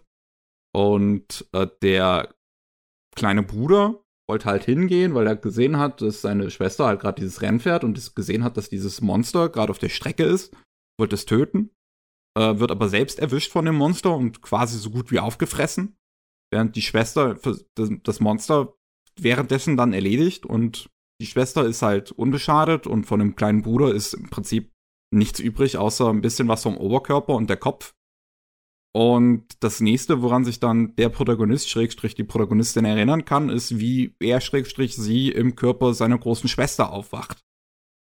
Und ähm, jetzt halt auf der Suche ist nach dem Doktor, der wohl dafür gesorgt haben könnte, möglicherweise. Und einem Mann namens Robin, der im Prinzip sein Idol gewesen ist. Als Kind. Und ah. das macht er jetzt schon seit fünf Jahren. Und ist halt immer noch dabei in der Jetztzeit von der Handlung. Ähm, und das wirft dann auch interessante Fragen auf, die da, damit in der Story begegnet werden. So wie halt die geschlechtliche Identität von der Hauptfigur. Wie soll er, Schrägstrich, sie sich jetzt betrachten? Ist er ein Junge? Ist er ein Mädchen? Wie, wie fühlt er darüber selbst? Und ähm, wie, wie, wie gehen andere Figuren, die das dann eventuell in Erfahrung bringen, auch damit um? Wie zum Beispiel erzählt, weiß man das, diese, diese ganze Hintergrundgeschichte, in dem er Schrägstrich sie das dann halt Maru erzählt. Und Maru hat dazu eigentlich auch ganz interessante Gedanken. So, dass er sich sagt, ähm, hey, ich bin mir ziemlich sicher, ich bin heterosexuell, aber ich bin mir ziemlich sicher, ich stehe auf dich als Mensch, Kidoku. Und ich weiß nicht, ob ich deine große Schwester gemocht hätte ich weiß, ich wäre wahrscheinlich mit dir als Mann, wären wir wahrscheinlich gute Freunde geworden. Aber ich weiß, dass ich dich, so wie du jetzt bist, in dich verknallt bin. Hm. Und das also, ist eine interessante ja. Herangehensweise.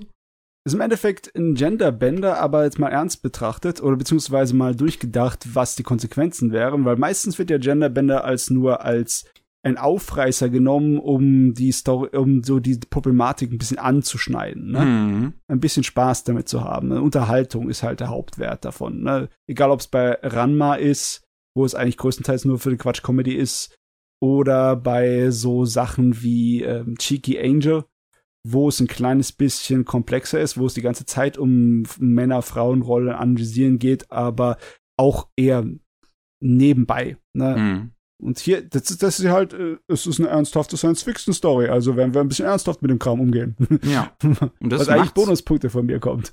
Ja, das ist, das ist auch wirklich interessant. Währenddessen wird nebenbei immer eine Geschichte erzählt von einem Institut, wo Kinder aufwachsen, die in einer völlig entsexualisierten Umgebung großgezogen werden. Also den wird nicht, denen wird der Unterschied zwischen Jungen und Mädchen nicht beigebracht, denen wird nicht beigebracht, was Sex ist und sowas. Ähm, hm.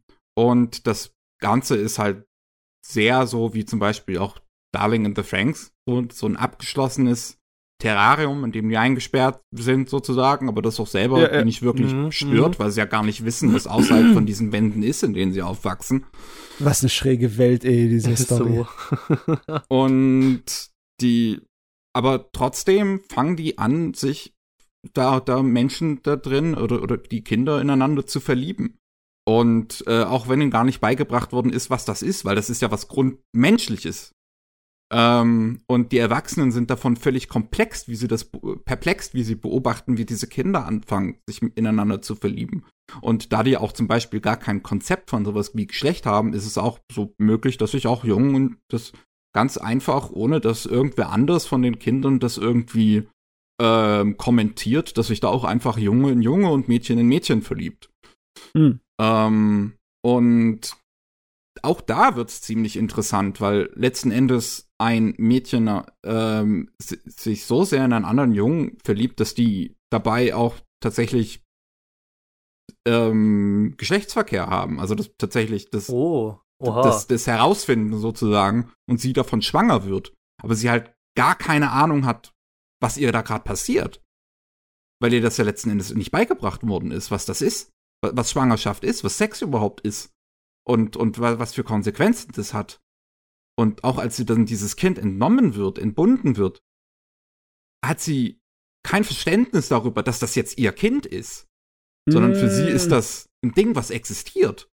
Das ist natürlich problematisch, weil es gibt ja solche Sachen in der Psychologie, ne, von Theorien beziehungsweise Experimenten und Erfahrungswerten, was passiert mit Menschen, wenn man sie äh, während ihrer Entwicklungsphase bestimmten Dingen beraubt. Ne?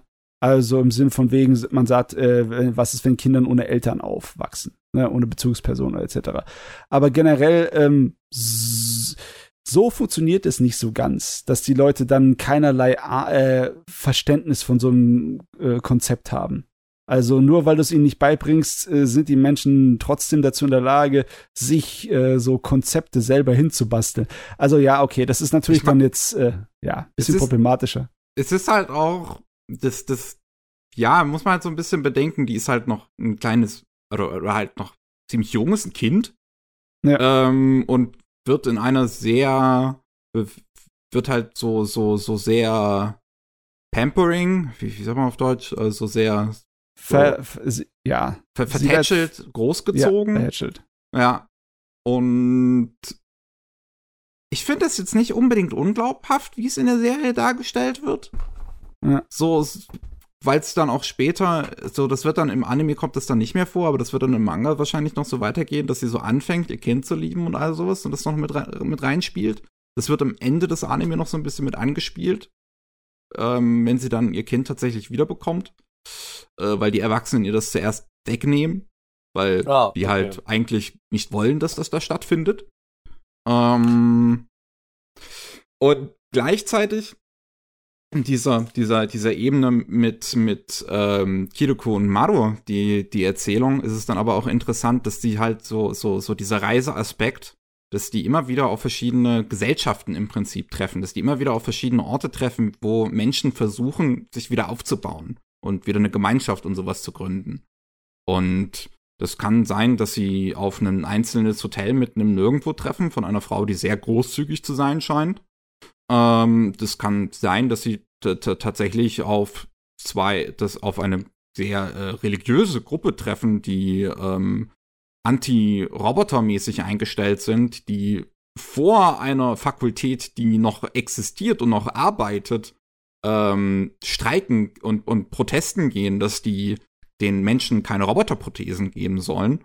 Mhm. Ähm, kann auch sein, so, so, sie, sie, sie treffen da auf tatsächlich unterschiedlichste Gemeinschaften. Gerade gegen Ende des Anime treffen sie auf eine, die super modern bereits wirkt, die auch schon ihre eigene Währung hat, die gar keinen Yen oder mehr benutzen und keinen Handel oder sonst irgendwie noch, sondern tatsächlich so, so, so eine richtige Bürokratie angefangen haben, wieder aufzubauen. Also, wo sie sich am Anfang auch anmelden müssen und Passbilder machen lassen und ah. sowas. Okay, ja. Ähm, es ist super interessant. Die Serie hat einen Soundtrack von Kensuke Ushio, hier sind wir wieder. Nee. Ähm, ähm, und hier merkt man, dass die Sounddirektorin schon mit Ushio zusammengearbeitet hat, denn es ist Eriko Kimura, die schon das Sound Directing für äh, Heike Monogatari übernommen hat, für Japan Sings 2020, für Devilman Crybaby, für Ping Pong, also für die ganzen Science Haru Sachen, an denen Ushio den Soundtrack gemacht hat.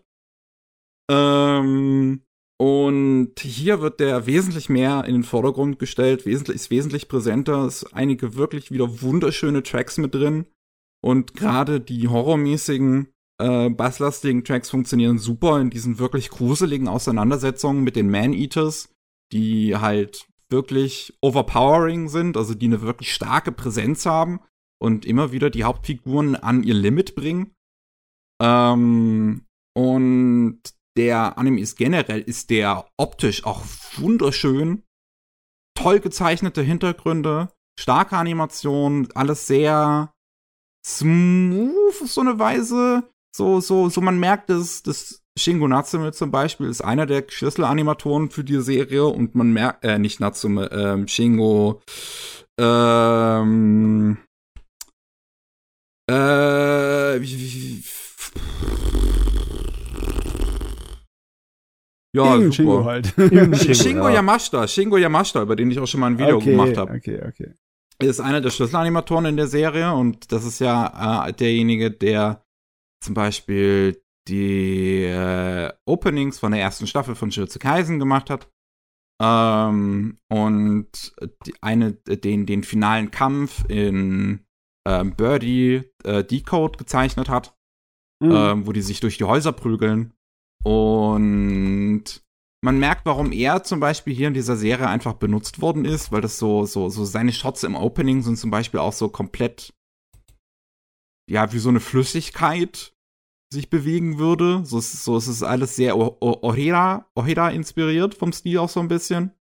Mhm, mhm. Und viele Szenen in der Serie spiegeln das auch wieder. Also das ist, es ist auf einem sehr hohen Niveau auf jeden Fall produziert gerade Episode 10 wechselt es auch teilweise den Stil visuell, gegen, aufgrund des Monsters, was sie da bekämpfen, wo es so fast gezeichnet ist in einer Szene wie so ein, wie so ein 90er Anime-OVA. Ähm, hm. Sowas wie ein Crying Freeman in der Richtung. Hm. Und daher, der ist toll produziert auch einfach. Ich muss nur sagen, irgendwie und das ist einfach eine Sache, die mich dran abfuckt, allein vom, vom während ich das geguckt habe. Die ganze Zeit dachte ich mir, irgendwas fehlt mir. Und ich kann es nicht okay. in Worte fassen. Ähm, meinst du, dir fehlt was als, eine, als jemand, der den Manga gelesen hat, oder? Und da, das ist auch das Problem, was ich gerade nicht weiß. So, ich habe oh, okay. hab den Manga ja äh, gelesen, soweit wie er draußen war vor 2020. Okay. Ähm, und ich kann jetzt einfach nicht sagen, ob das Problem ist, dass auch so wie es im Manga dann weitergehen würde, ob das einfach weniger interessant ist, ob da oder ob mir im Anime irgendwas fehlt. Ähm, und ich ich ich sitze so da und denke mir so, da ist alles da, was ich liebe. Das sieht toll aus. Das sind Animatoren arbeiten da drin, die ich spitze finde. Ushio-Musik ist dabei. Ich weiß, dass ich den Manga damals gemocht habe, soweit ich den gelesen habe. Eigentlich müsste alles Green Flag sozusagen sein. Ja. Ähm, und irgendwie sitze ich da und ich denke mir so, ah, es könnte noch besser sein. Aber ich könnte nicht in Worte fassen, warum. Oh Mann, ey. und ja, ganz zum Schluss muss ich auch noch über eine Sache sprechen. Da muss ich jetzt die 13. Folge spoilern und den Anfang vom sechsten Band des Manga, aber ich muss darüber sprechen. Und ich muss mhm. auch eine Trägerwarnung an der Stelle halt aussprechen vor dem Thema Vergewaltigung. Ähm, denn das, es gibt letzten Endes eine Szene, wo ähm, Kiroko, also der Schrägstrich die Protagonistin, vergewaltigt wird. Ähm, und die sie, sie wird halt auf dem Bett gezwungen von, von jemandem und man sieht im Anime so den Anfang davon, so ganz kurz angeschnitten. Das ist schon unangenehm und es ist auch auf eine Weise wie es präsentiert wird und welchen storymäßigen Rahmen das hat. Ach, meine Fresse, ich muss es auch ein bisschen spoilern, um darüber, also noch, noch weiter spoilern, um darüber reden zu können. Also sie trifft halt auf Robin wieder tatsächlich, auf ihr großes Idol. Ähm, und das ist halt derjenige, der sie dann letzten Endes vergewaltigt. Oh. Und oh. da merkt man dann, dass er wahrscheinlich die Schwester halt vorher schon gemocht hat und dass da irgendwie in der Vergangenheit nicht dazu gekommen hat, äh, dazu gekommen ist, irgendwie zu einer Beziehung oder sowas, oder da vielleicht auch sogar böses Blut war. Und er jetzt die Gelegenheit versucht, die, dass der so Robin jetzt versucht halt die Macht zu ergreifen und Kidoku vergewaltigt. Und ähm, in dieser Szene sagt er dann halt auch zu Kiroko, also er stellt auch einen Spiegel neben das Bett und sagt dann halt immer wieder zu Kiroko, hier guck in den Spiegel und schau, was ich mit dem Körper deiner Schwester mache. Weil er auch weiß, dass der Bruder in dem Körper ist. Und das ist eine ganz seltsame und unangenehme Szene und ich finde auch ein bisschen unangenehm auf die falsche Art und Weise. Weil auch danach im Manga nie wieder mit dieser Szene umgegangen wird. Also sie wird nie wieder angesprochen. Es wird so getan, als würde es nie passiert sein. Ähm, die Figuren sind ziemlich schnell danach wieder zurück zu ihren Goofy selbst. Also es sind schon hin und wieder einige Comedy-Elemente auch durchaus drin in der Serie, wo sie halt so ein bisschen, bisschen, bisschen Quatsch machen. Und ähm, Natürlich muss es jetzt nicht so sein, dass die Figur danach super depressed ist oder so. Jeder, jeder Mensch geht auch anders mit sowas um, ne? Und es ist nur so, dass die Protagonistin danach halt niemanden so wirklich hat, mit dem sie darüber reden kann. Und auch dieser Aspekt, den ich am Anfang vorhin genannt habe, mit dass Maru zu Kiriko dann sagt, ey, ich lieb dich so, wie du bist, ist ein Dialog, der nach dieser Vergewaltigung stattfindet. Nachdem woraufhin auf diese Ver Ver Vergewaltigung Kidoku halt ihre eigene, Schrägstrich seine eigene Identität noch weiter in Frage stellt. Weil er jetzt, ich schätze, auch selbst so ein bisschen verwirrt ist, wie er damit umgehen soll. Ähm, und ich bin zumindest froh über die Änderungen, die der Anime zu der Szene gemacht hat. Weil ich hatte soweit im Manga halt noch nicht gelesen. Es ist Anfang Band 6, aber ich habe den hier. Und ich habe dann mal reingeschaut, weil ich ja wusste, dass der Manga tatsächlich Nacktheit zeigt. Also Full Frontal alles und der Anime halt nicht. Ähm, und ich war dann ziemlich angewidert, als ich die Szene im Manga gesehen habe, weil die wirklich gezeichnet und in Szene gesetzt wird, als wäre das gerade was Erotisches. Oh, also oh, oh, einfach Sachen, also es wird einfach viel zu viel gezeigt. Ähm, ähm, die Frage ist natürlich auch die, ob das einfach zu früh ist, darüber zu reden. Weil wenn der Autor, so wie er jetzt geschrieben hat, ist er ja nicht einer, der wo das Hirn sonst wo gelassen hat, ne? Das sondern ist, das dass ist, er aus allem, das, ja, ja. Das, das, das wird da wahrscheinlich irgendwie später im Manga dann noch wichtig werden und verarbeitet werden auf irgendeine äh, große Art und Weise. Uh, und äh, ich meine, nenn dir mal als Beispiel andere große Manga, wie zum Beispiel Berserk.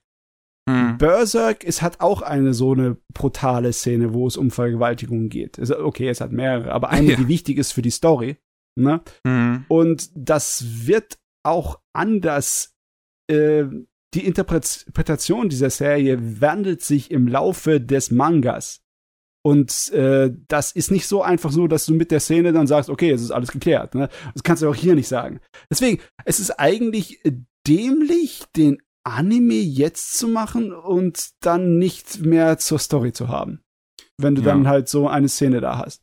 Weil es ja offensichtlich, dass es dann äh, als eine wichtige Szene, die wie ein Scheidepunkt ist mhm. für die Entwicklung des Charakters äh, gemacht wurde.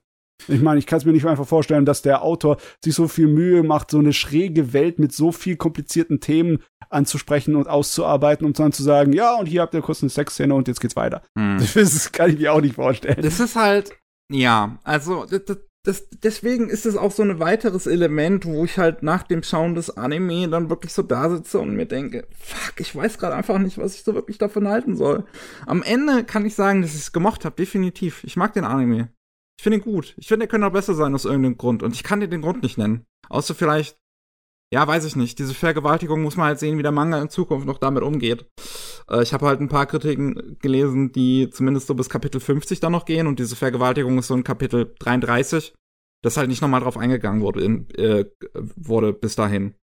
ähm, und fast so get halt getan wird, als wäre es halt nicht passiert. Und ich kann mir halt auch denken, so, weil dieser Autor bisher wirklich cleveren Kram gemacht hat, halt nicht nur in Heavenly Delusion, sondern auch in Yet, in, in, in Yet the Town Moves, ähm, dass vielleicht noch damit was umgegangen werden könnte. Aber was ich auf jeden Fall halt kritisieren muss, ist einfach, wie die Szene im Manga in Szene gesetzt ist. Das ist einfach way too much, was da gezeigt wird und wie es gezeichnet wird. Und man sieht wirklich, wie Robin an den Brüsten rumspielt, die fummelt, an den Nippel leckt und alles so weiter. Und das muss nicht. Das muss nicht bei ähm, so einer Szene. Also äh, natürlich muss man, kann man jetzt dazu nichts sagen, weil es einfach nicht abgeschlossen ist, die Story, ne? Aber ganz ehrlich, da, äh, da kriege ich schon Lust zu interpretieren. Was ist, wenn das alles wirklich nicht passiert ist? Und es ist so eine Art von, ähm, ja, nicht unbedingt Wahn, doch Wahnvorstellung. Was ist, wenn es eine Art von Wahnvorstellung gewesen sein kann? Ich, wir haben ja gar keine Ahnung, wie diese Welt funktioniert. Es scheint ja alle Regeln irgendwie gebrochen werden zu können. Es ist ja Fantasy und allen möglichen Scheißen mhm. nebeneinander, ne? Ja, und Wahnvorstellung ist doch schon durchaus was, was möglich ist, was die, ähm, was die Man-Eater verursachen können. Aber ich weiß es auch, ich weiß es nicht, weil es ja schon auch sehr